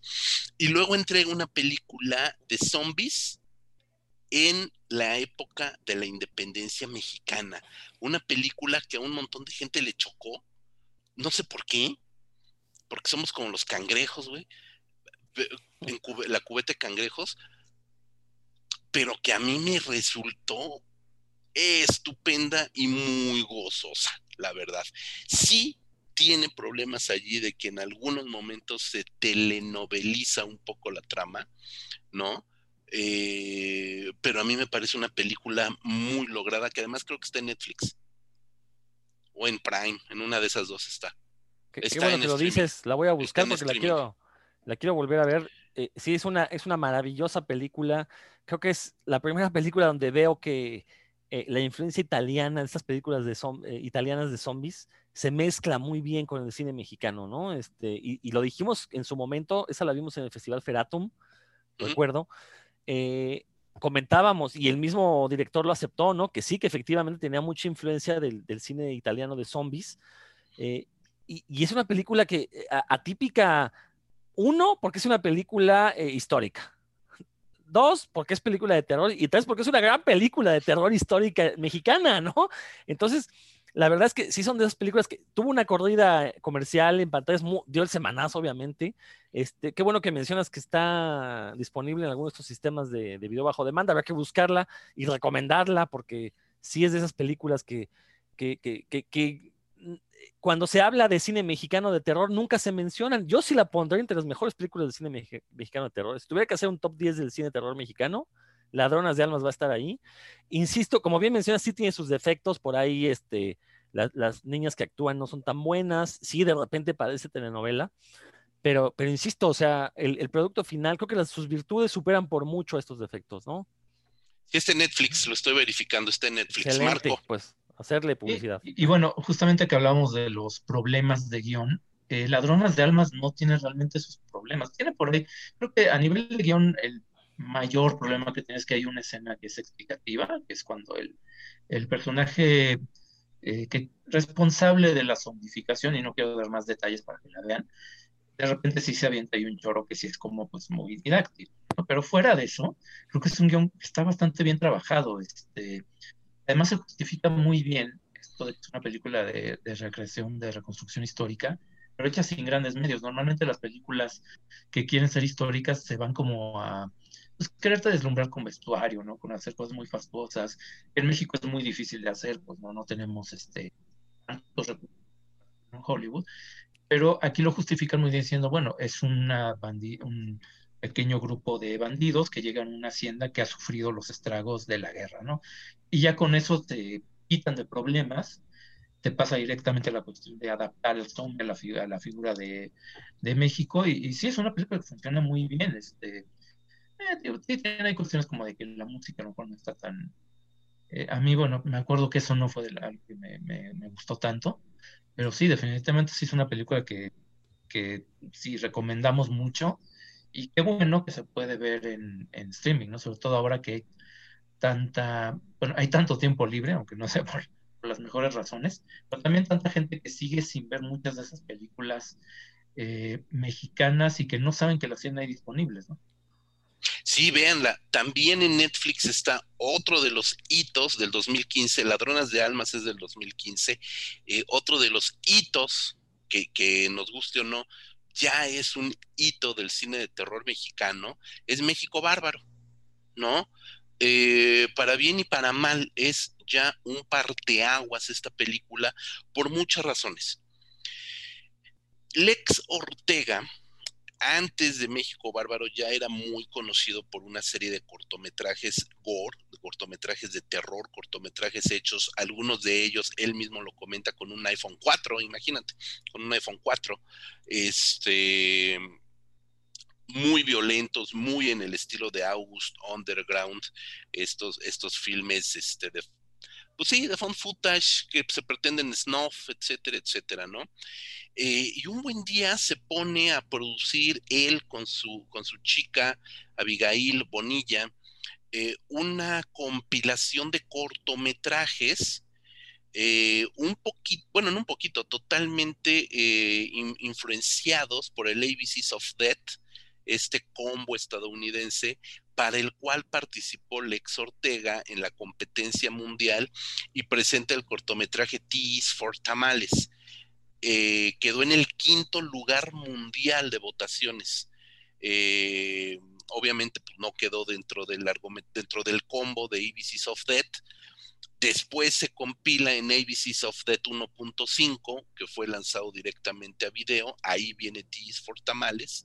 Y Lex, que es un especialista en corto, en cortometraje, eh, reúne a un grupo de directores en ciernes, creo que el más, o los dos más, este, pues, veteranos, por llamarlos de alguna manera, eran el propio Ulises Guzmán eh, y Jorge Michel Grau eh, pero ahí debutaron eh, Edgar Nito, ahí estuvo Aaron Soto de Tijuana, cortometrajista, eh, Lady Cinefagia, Loret Flores Bourne, eh, ahí tuvo un cortometraje, Son Pantli, Gigi Saúl Guerrero tuvo ahí un cortometraje que no, ojo, que no filmó para este, para esta combo es un cortometraje que se llama Día de los Muertos, que ella ya tenía como un trabajo escolar en Canadá.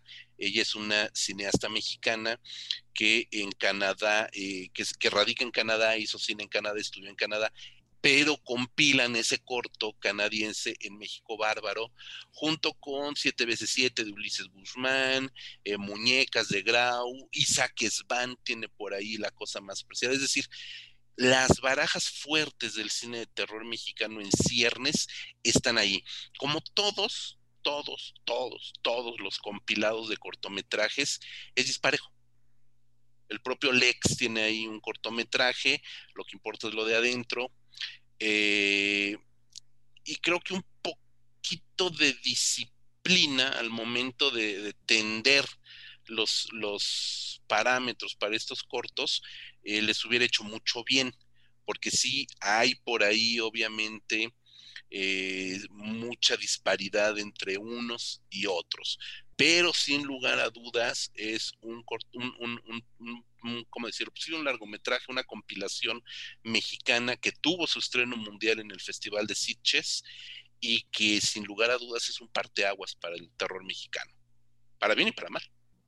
Sí, e, es un parteaguas por todo el ruido que hizo, ¿no? Este sí fue muy, muy comentada, pero sí hay que mencionar este, este, este hecho que fue una compilación de cortometrajes.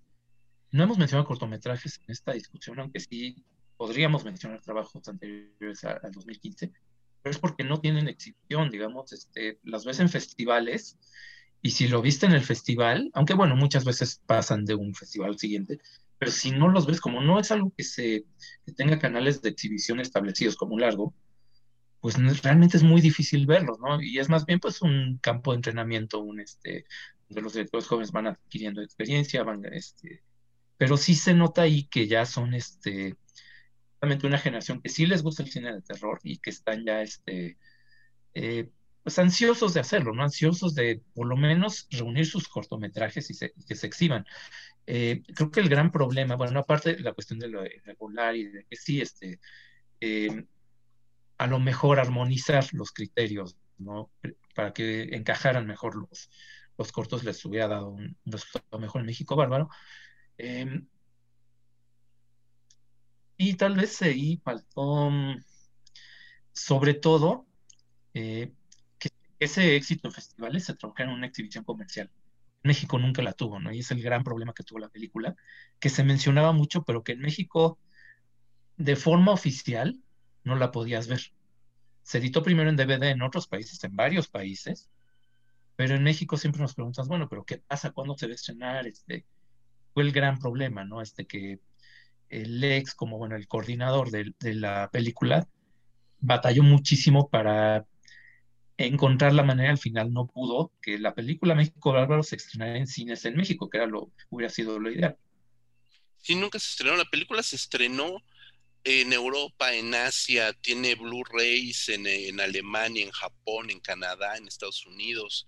Este, y en México nunca se vio de manera oficial, este, se vio en festivales, por supuesto, la tuvimos en Macabro, la tuvimos en Masacre en Joco, este, obviamente estuvo en, los festivales especializados en México, eh, pero nunca, nunca llegó a, a, la pantalla y eso verdaderamente le pesó mucho a, Alex, a Michelle Grau, que era Michelle, además de director, fue como un poco productor asociado de la peli, y no lograr el estreno en pantallas les, les, les pesó muchísimo, les dolió mucho. Rodrigo. Eh, sí, eh, concuerdo, es un parteaguas para el cine mexicano. A, partir de esta película se nota ya un trabajo pues más de colectivo, que yo, yo siento que, le he hecho mucha falta al cine mexicano, actuar como una escena, sobre todo aquellos que pertenecen al, o que tienen gusto por el cine fantástico. Y sí, pues es una película con demasiados altibajos. Yo en lo personal creo que de todos los cortitos rescataría un par y todos los demás, la verdad es que no, no fueron de mi agrado pero pues hay que reconocer el trabajo de juntar a tanta gente para sacar una, película que hizo bastante ruido, o sea, en, todo el mundo, ¿no? O sea, como bien dices, hay ediciones en varios países de, Blu-ray y de DVD. Eh, eso es algo bastante encomiable. pero lo cierto es que también, de pura buena intención, pues no puedes esperar tener trabajos decorosos, ¿no? Creo que eh, el gran problema de, estos cortitos que integran la película, pues para variar es el guion, ¿no? Entonces como que hace falta un trabajo de tallereo, un trabajo más de crítica este, bien hecha entre, entre los propios realizadores, pues para que se den cuenta qué puede funcionar, qué no.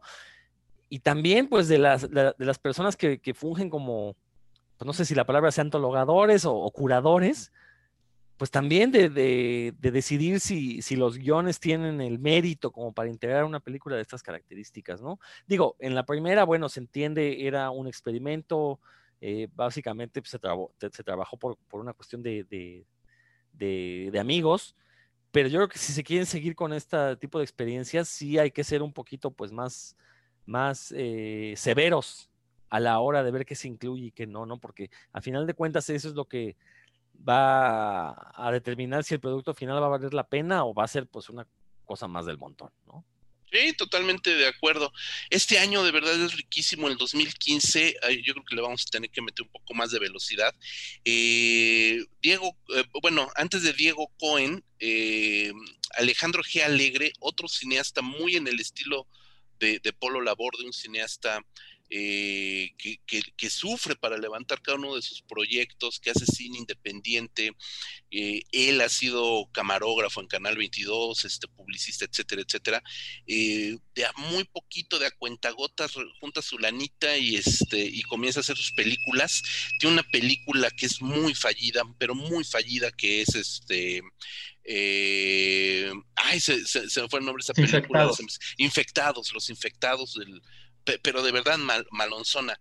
Y después en el 2015, bueno, en el 14 se, se ve en festivales y en el 15 presenta Paciente 27, una película que me sorprendió muy gratamente, de verdad me sorprendió muy gratamente como un director que hizo una película que está en el nivel de un eh, videohome fallido como Los Infectados, es capaz de levantar, eh, de, levantarse de, como Rocky 4, este, madreadísimo, pero con el último aliento, y hacer una película tan redonda y tan buena película como Paciente 27. Una película además, este, eh, totalmente independiente, Marco. Dice en, una sola locación, bueno, eh, más bien transcurre casi toda la película en una sola locación, que son como unos laboratorios. Vaya, y, no es un estudio, bueno, sino que tuvo que llevar las cámaras y los actores al lugar donde consiguió por, conectes, básicamente. Tienen también por ahí escenitas en un bar o cosas así, con un elenco muy reducido. Vaya, todos los elementos que conocemos del cine, de producciones eh, eh, que se estrenan directamente en video en Estados Unidos, muy, muy independiente, muy, pero bien realizada. Eh, evitando los problemas eh, que son muy típicos de que es la película se vuelve aburrida, que no haya trama, este, no, eh, lo resuelve bastante bien, te genera una atmósfera, prácticamente con elementos mínimos de, efectos especiales, tampoco de que tuviera mucho este, invertir, ¿no? Pero es una película que sí que está este, muy rescatable y que sí te indica que pues, no, no hay que dejarse llevar por esa primera impresión, ¿no? Este, efectivamente los infectados, este, no sé si está todavía por ahí en, en Vimeo de forma abierta, este, me acuerdo que la vi ahí, pero no me acuerdo si alguien me pasó este, no me acuerdo exactamente cómo fue, si estaba abierto, cómo fue, cómo llegué a verla, pero sí, así me acuerdo que fue una cosa muy decepcionante porque ya para entonces el cine de zombies como que hacía falta que hubiera una película mexicana de zombies y los infectados y eh, pues un, un, fiasco, ¿no? Pero no, pero Paciente 27 sí, bastante bien, ¿no? Y que sí te hace eh, pensar que, que, creo que las siguientes, tienen otras dos películas, eh, Alex Alegre, de terror, incluyendo la que se acaba de estrenar, que salió este año en Macabro. El diablo no están, tal vez al, no están tal vez al mismo nivel, pero de todos modos, bueno, después de ver paciente 27, es bueno, le vamos a seguir dando la, la, oportunidad porque ya nos demostró que sí puede hacer cosas, eh, puede superarse, ¿no? Y que sí puede levantarse así, este, de ser vapuleado y de repente si no, sí, sí puede hacer cosas decentes. Sí, eh, Paciente 27 es una película de terror, tal cual, y yo creo que el, el, problema un poco con su siguiente película, bueno, no problema, en realidad no es ningún problema, Inicuo, la hermandad, es más un thriller violento, es más como un thriller de violencia. Este, y, y, si estamos esperando una película netamente de terror como paciente, eh, no va por ahí tanto con todo y que se habla de brujería y se hablan de, de cosas ahí medio extrañas, es más como un thriller violento que propiamente de terror, ¿no? Entonces, eh, creo que por ahí también este, se sintió un poquito el bajón, pero Paciente 27 de verdad es una película bien, bien chida.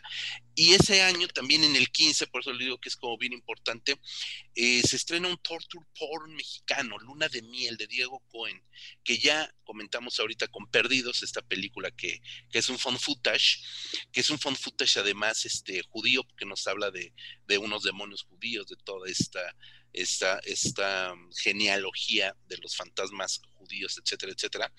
El torture porn, Luna de Miel, eh, también fue una de las películas que, sorprendió mucho. Y es Torture Porn. Bien hechicito, creo que Diego Cohen es un director que conoce perfectamente los géneros. Eh, Perdidos es un fun footage. Luna de Miel es un torture porn. Eh, Romina, que está en. De hecho, las dos, Luna de Miel y Romina, que su siguiente película están en Netflix. Romina es un Rape and Vengeance. Hace poquito escribiste, Marco, sobre La marca del demonio, que es una película de exorcismos. O sea, es un cineasta, Diego Cohen, que ha ido abordando distintos subgéneros y todos los conoce muy bien porque justo como decía Rodrigo, son directores que conocen muy bien el género. A mí Luna de Miel me gusta bastante. Sí, a mí me parece, bueno, de las... No he visto Romina, bueno, y tampoco he visto su primera película, que no, no es de terror. Eh, sí, me, parece la más lograda, Luna de Miel, con todo y que, y, que creo que es un problema, creo que es tal vez el problema que tenía Diego Cohen en toda su carrera, es que como que siempre llega a los géneros un poco tarde. Luna de Miel es un torture porn cuando ya el torture porn ya se había explotado bastante, y aún así creo que funciona bastante bien. Em, en el caso de, bueno, La maldición del demonio, lo mencionaremos, es una película de exorcismos. Eh, tiene por ahí cositas interesantes, creo que no está tan, tan lograda. Este Romy. Sí, sí, sí, tal cual. Em, el found footage anterior, el que hizo Perdidos, también, o sea, lo ves y dices, pues es que esto es más bien una repetición de, pero vaya, por lo menos está buscando este, la fórmula. También hay que decir que es muy independiente porque pues, él básicamente se, se, financia los proyectos, él este, y, y, tiene el equipo aparte como para eh, invertir no solamente su tiempo, sino también su... Tiene los medios técnicos también, digamos que es independiente, por lo menos sí le, le ha invertido en ese aspecto de ocuparse por manejar diferentes aspectos técnicos y eso hace que las películas por no sean competentes ¿no? en ese aspecto. Sean películas bien producidas, que se pueden estrenar en cines y que sean estrenadas en cines. Eh, y nada más que no sé si vas a mencionar, porque también es de 2015, aunque tal vez no es una película, eh, tal vez inferior por otras razones, Archivo 253. Adelante, por favor. es, es, tal cual es un fan footage, creo que tampoco aporta nada a ese subgénero pero que no le fue mal con el público. Eso sí vale la pena. Eh, le fue bien en taquilla, fue muy pirateada, que bueno, en México siempre es señal de aceptación. Eh, lamentablemente, pues de modo así son las cosas. Si tú vas a Tepito, pasas a cualquier tianguis y ves que una película mexicana está en todos los puestos, es que algo está haciendo bien, ¿no? Este, malo para los productores, pero bueno, por lo menos el público está aceptando la película y sobre todo un público que también es que tal vez no va al cine, tal vez compra la película en 10 pesitos porque pues, no tiene para ir al, a un eh, cine, eh, a una sala de cine y pagarse las palomitas a 200 pesos, ¿no? También, digamos que en ese sentido habría que discutir que a quién llega el, mercado de la piratería, pero bueno, eh, Archivo 53 sí hay que mencionarla, no tanto por la manufactura, no tanto porque sea muy innovadora, pero por el impacto que tuvo en el público. Creo que eso también ayudó a que, por lo menos a nivel popular, la gente ya empezó a perder el miedo al cine mexicano de terror. Dije, ah, mira, si está, si funciona, si da miedo para muchos. Este, entonces, yo la mencionaría. Y porque se nota también, aunque si no, no conozco a, los directores, que es gente que sí le gusta el género. Digamos que eh, estoy suponiendo que intentaron el found footage porque eh, fue lo más viable, ¿no? Digamos, queremos hacer cine de terror, no tenemos eh, grandes recursos. Lo más sencillo pues, es agarrar a cuatro actores, una cámara de video y simular una grabación casera, ¿no? Entonces, yo la mencioné nada más por eso, este, a lo mejor no, no está al nivel, mm, en cuanto a contenido, no es tal vez tan interesante, pero conoce a nivel de, impacto en el público, pues sí, sí, se tiene que mencionar en ese año. Sí, por supuesto, 2015 es un año bien importante, Rodrigo, y aquí te lanzo la bolita porque el 2015 se estrena en México una de las muy pocas películas de ciencia ficción, eh, bizarra medio ciencia ficción terrorífica, eh, de Isaac Svan, que es uno de los directores de mayor eh, impacto también ahorita en México. Viene su nueva película, su primera película en Estados Unidos, ya le están promocionando, ya tuvimos el gusto de verla, pero es el año de El Incidente bueno, la película es del 14, se estrena, se estrena en Cannes el, incidente, eh, pero en el 2015 ya se, se, estrena comercialmente en México esta película del incidente, la ópera prima de Isaac Svan. Sí, justo quería tocar ese tema de la cuestión de la ciencia ficción. Sé que no estamos hablando de terror, pero es importante porque me sorprende ver cómo hay una gran producción de, de cine de terror en este siglo en México pero la producción de otros géneros fantásticos como la ciencia ficción, como la fantasía pura, bueno, la fantasía pura fuera de la animación, creo que no hay ninguna película que podamos llamar, denominar fantástica. Eh, ciencia ficción, me vienen a la mente tres ejemplos, esta que mencionas del incidente de Isaac Esban, 2033, y Cygnus, de, hace un par de años, si mal no estoy. Y, y bueno, no estoy contando cortometrajes, ¿no? Pero ¿por qué tenemos como esta disparidad, ¿no? En, género fantástico, ¿por qué nos enfocamos más al terror que a la ciencia ficción? Una respuesta sencilla es que quizás es más fácil hacer cine de terror que de ciencia ficción, porque para ciencia ficción pues requieres a lo mejor eh, valores de producción un poquito más costosos.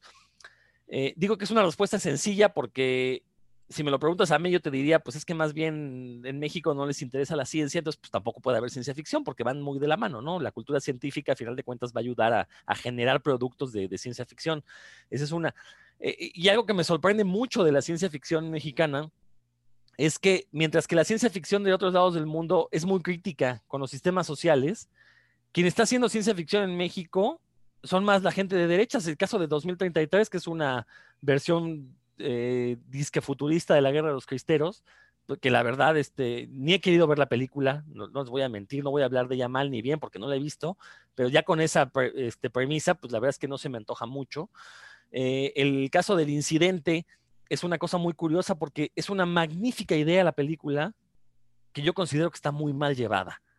Tiene un guion, la verdad, bastante, bastante competente, muy, muy decente, pero creo que es en la dirección donde la película ya desmerece un poco, sobre todo en la, actuación. Eh, los actores se la viven gritando, manoteando, están en un nivel muy alto. Creo que ahí hubiera eh, convenido un poco más que el director los mesurara un poco. Eh, sin embargo, creo que es una película que desgraciadamente creo que no, no se convirtió en ese parteaguas para este cine. No le voy a llamar de ciencia ficción, cine extraño le voy a llamar. Eh, porque es una película muy bien lograda a final de cuentas. ¿no? Y, los comentarios que yo he escuchado de ella, eh, la mayoría de la gente la pondera muchísimo y, la ponen como precisamente como algo extraño para el cine mexicano, ¿no? Eh, creo que también el problema de Isaac Svan es que es muy obvio a la hora de dejar ver sus influencias. En, los dos largometrajes que he visto de él, Los extraños y Los parecidos, eh, es muy obvio de dónde sacó las ideas, si no es que cayó en el Bill Fusil. Eh, entonces creo que eso también es algo que no he visto sus últimas películas, las que ya realizó para, Estados Unidos. Espero que ya se haya sacudido ese defecto, porque la verdad, de repente ver la película y decir, ah, esto, esto lo sacaste de tal cómic, esto lo sacaste de tal película, esto lo sacaste de tal serie de televisión, como que lejos de ser un juego de, de, huevos de Pascua, sí se convierte ya en un lastre para cuando alguien quiere ver películas eh, que, mexicanas con eh, esta identidad mexicana, ¿no? Pero sí, son películas, es una película muy, muy interesante. Eh, insisto, no se convirtió en el parteaguas para este cine diferente en México. Y, y, eso creo que es una tragedia, porque creo que nadie ha seguido el camino que Isaac Desvan planteó con este par de películas pues ya síguete, los parecidos también es del 2015, ah, Sí, a ver, Marco. Quiero mencionar algo, este, porque, bueno, dos cosas. Eh, Desvan, a mí lo que más me gusta es el corto anterior, Cosas Feas, que es el que realmente lo da a conocer, que tiene que ver con body horror, creo que es su mejor trabajo. Extraordinario. Eh, sí, pero es que justamente como lo hemos mencionado, al no ser un largometraje, de repente ahí se nos empiezan a olvidar y se quedan ahí como que eh, medio arrumbadas las, las trabajos, ¿no? A pesar de que pues, son cosas a veces bastante interesantes. Y otra es que ya que hablamos mm, eh, de cine entre futurista y con un corte fantástico, yo sí quiero mencionar una película, pero es anterior, que es eh, Zurdo, de 2003, que es una película, pues ahí muy medio perdida, dirigida por Carlos Salcés. Carlos Salcés, me parece que se pronuncia, eh, con, que sale Eugenio Derbez, este, y que creo que el, hecho de que salga Eugenio Derbez, creo que para mucha gente es sinónimo que no, no vale la pena, pero es una película de corte infantil, pero no infantiloide, que sí está en, el límite entre la fantasía y la ciencia ficción, y está bastante bien lograda. La verdad es que creo que no, no, este, por alguna razón no, no trascendió, este, la gente no, no la ubica. Yo me acuerdo que la vi porque nos tocó este, en un festival de cine mexicano que se hizo en Argentina y nos con los screeners, pero eh, yo antes de verla con ese formato, nos la pasaron en video, yo no la conocía eh, y no he visto que se le mencione mucho. Creo que es una de esas películas perdidas que valía la pena revalorar y, pues, repito, es de 2003, digamos, de varios años antes de este boom, de esas que se... De lo, creo que de lo que sí vale la pena, pero que no está bien identificado por ahí. Sí, hay por ahí este, algunas ya me digo, ¿verdad? Sí hay películas que están por ahí perdidas, creo que eh, dedicarle, a lo mejor valdría la pena dedicarle un, un ratito al, cine de ciencia ficción, poco mucho que se haya hecho. Sleep Dealer me gusta muchísimo, una película también de ciencia ficción por ahí de 2008, 2009, eh, con Luis Felipe, no, Luis Fernando Peña, perdón, Luis Fernando Peña. Eh, y bueno, pues ya nada más digamos que ahorita para cerrar este, este mini tema de Svan, eh, se va a estrenar Parallel, ya, ya, este, ya viene Parallel, una película que filmó por ahí del 2016-17 en Estados Unidos. Eh, y, que por una u otra razón se mantuvo se mantuvo ahí enlatada, no sé realmente por qué. La vimos, bueno, yo la vi en, un festival, en, en Mórbido, y, bueno, ya la platicaremos en su momento, ¿no? La que me parece joya, la, la, joya, a mi parecer, del 2015, todavía nos faltan muchas cosas, igual y habría, valdría la pena una segunda parte de este programa, y a lo mejor valdría la pena cerrar con esta película del 2015, que para mi gusto es la gran película de terror, horror, violencia, y que lamentablemente nunca se estrenó comercialmente, Scherzo Diabólico de Adrián García Bogliano. Una película brutal, buenísima. A mí me encanta esa película, creo que es una auténtica joya, 100% mexicana esta película también. Un torture porn que, que, que, que me parece un torture porn inteligente porque del torture porn al rape and vengeance en una misma película deliciosa. A mí me encanta esta película.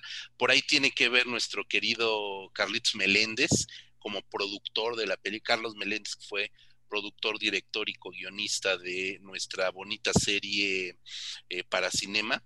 Eh, es productor y tiene por ahí un beat ahí de actor y su coche sale en toda la película, eso, sí. Este, y, Abigail Bonilla, la productora de las películas del Ex también sale ahí un papelito muy chiquito, prácticamente un beat. Eh, sí, pero hay, muchos amigos que están ahí descuidos en, esa película. Sí, también eh, concuerdo, me gusta mucho el, giro que le da el Torture Porn, porque eh, ya cuando se hizo, ya para 2015 hablar de Torture Porn, era como que, ay, no, otra vez, otra de estas este, de repente hasta te hacen sospechar de misoginia, ¿no? De violencia gratuita. Hasta uno que le gusta el gore, de repente veías, ay, no, otra de, otra de esta de excesos, y es como que, y no, es, es, le da la vuelta, le saca, le da un giro, y, la, y, la, y aparte rescata la figura del psicópata, que pues es, en México hemos tenido buenas películas de psicópatas, pero no, no se había hecho tanto en esta nueva, nueva ola de cine fantástico y de terror. Lo rescata, lo hace muy bien, eh, yo lo único este, observación o la única cosa que no me, no me gusta tanto es, es que siento que al final se le un poco de las manos. Eh, no voy a decir por qué, porque ya es como spoiler y si queremos que la vean, este, eh, creo que me parece que de repente la, credibilidad de repente se le, se le va un poco, pero hasta digamos esos últimos 10 minutos está muy bien llevada y, y, con pocos recursos, porque sí, como dices, bueno, si muchos amigos que son más bien cineastas tuvieron que hacer papeles chiquitos en la película, es que porque se hizo con aprovechando al máximo los recursos y le quedó muy bien, la verdad. Sí, yo lo único que le reclamaría a Adrián García Bogliano es que no nos haya llamado también para echarle, para salir ahí este, en, en, la peli, porque sí, muchos amigos, muchos amigos están incluidos por ahí en la película. Este, es una película de brothers, de cuates. Eh, sí, sí, sí, la viste, Rodrigo, no, no me acuerdo. Sí, sí, el masacre en Hong Kong. Sí, sí, sí, la, ah, ahí fue el estreno. Eh, recuerdo que es, híjole, es una película que empieza muy mal, pero termina de manera magistral. O sea, ahí sí estoy de acuerdo contigo, José Luis. Es una película muy inteligente que le da la vuelta, eh, un guion con muchas vueltas. Sí, al inicio a mí me confundió. Yo dije, chin, ya, ya sé por dónde va. Este, eh, eh, parece una película más del montón y no, la verdad es que el cierre es, es maravilloso. Incluso la música es muy buena, ¿no? Con el título Esquerzo Diabólico, este, y tiene justamente, pues, muchos esquerzos de, de, obras clásicas, ¿no? Entonces está Vivaldi, está en este Mozart, cosas así. La verdad es que juega muy bien con la música. Y sí, es de esas películas que sorprenden. Uno sale del cine sintiéndose muy a gusto porque vio una buena película, sobre todo vio una buena película eh, pues no sé, bueno, de horror, una buena película de, horror, eh, y sobre todo también atípica para el cine mexicano, ¿no? Porque creo que las películas de, psicópatas no han sido bien llevadas en nuestro cine y Esquerzo Diabólico lo logra muy bien. Sí, caray, y lamentablemente la película no tuvo un estreno comercial. No, no sé qué pasó ahí. Eh, la verdad es que nunca se lo he preguntado. Pero conocemos a todos ellos, a todos los que estuvieron en mis cuidos. Y, y, y, y caray, es una pena que esta película no tuviera eh, la corrida comercial que, que, hubiera merecido. Pero vamos a ver, yo creo que aquí le cortamos como una primera parte, cerrar. Eh, ya nos aventamos 15 años del 2000, bueno, la primera década no cuenta mucho, un poquito, pero del 2010 al 2015 ya vimos que hubo un buen bonche, un buen bonche se me trabó la lengua, un buen bonche de películas muy rescatables. El 2015 es la joya de la corona para el cine mexicano de terror, eh, por muchos motivos. Creo que fue lo, donde más tiempo nos llevamos ahorita. Pero se abre la posibilidad de nuevas películas que estaremos comentando en una segunda parte de este programa dedicado al más nuevo cine de terror mexicano que, como ya vieron, hay mucho más de lo que en apariencia creemos, conocemos y hemos visto. Mi querido Rodrigo, ¿qué nos recomiendas? Bueno, pues ya que escucharon este podcast de Revista Cinefagia, en el mismo canal donde hayan escuchado este, van a encontrar el podcast de Puros Cuentos, el podcast hermano de revista Cinefagia, donde un servidor en compañía de otros sabiondos de la cultura del cómic, pues hablamos de eso precisamente, de cómic, de cuentitos, de tebeos. Eh, insisto, lo encuentran en el mismo canal de revista Cinefagia, intercalados van a encontrarse uno de revista Cinefagia, uno de Puros Cuentos, y así en ese orden. De tebeos. Marcus, doctor Marcus.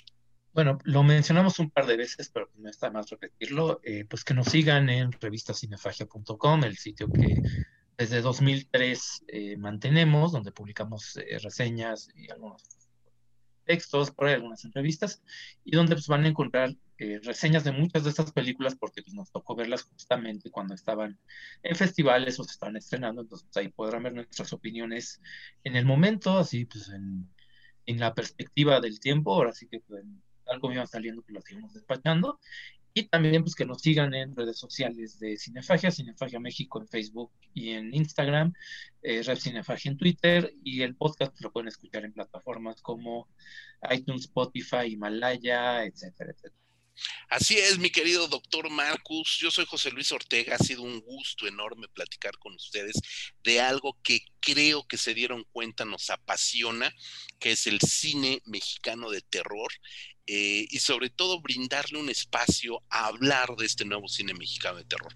Volveremos para retomar lo más reciente del género, porque hay mucho y afortunadamente los festivales eh, que hay en México nos permiten asomarnos a películas que de otra manera eh, muy difícilmente podríamos encontrar. Muchísimas gracias, nos escuchamos la siguiente semana.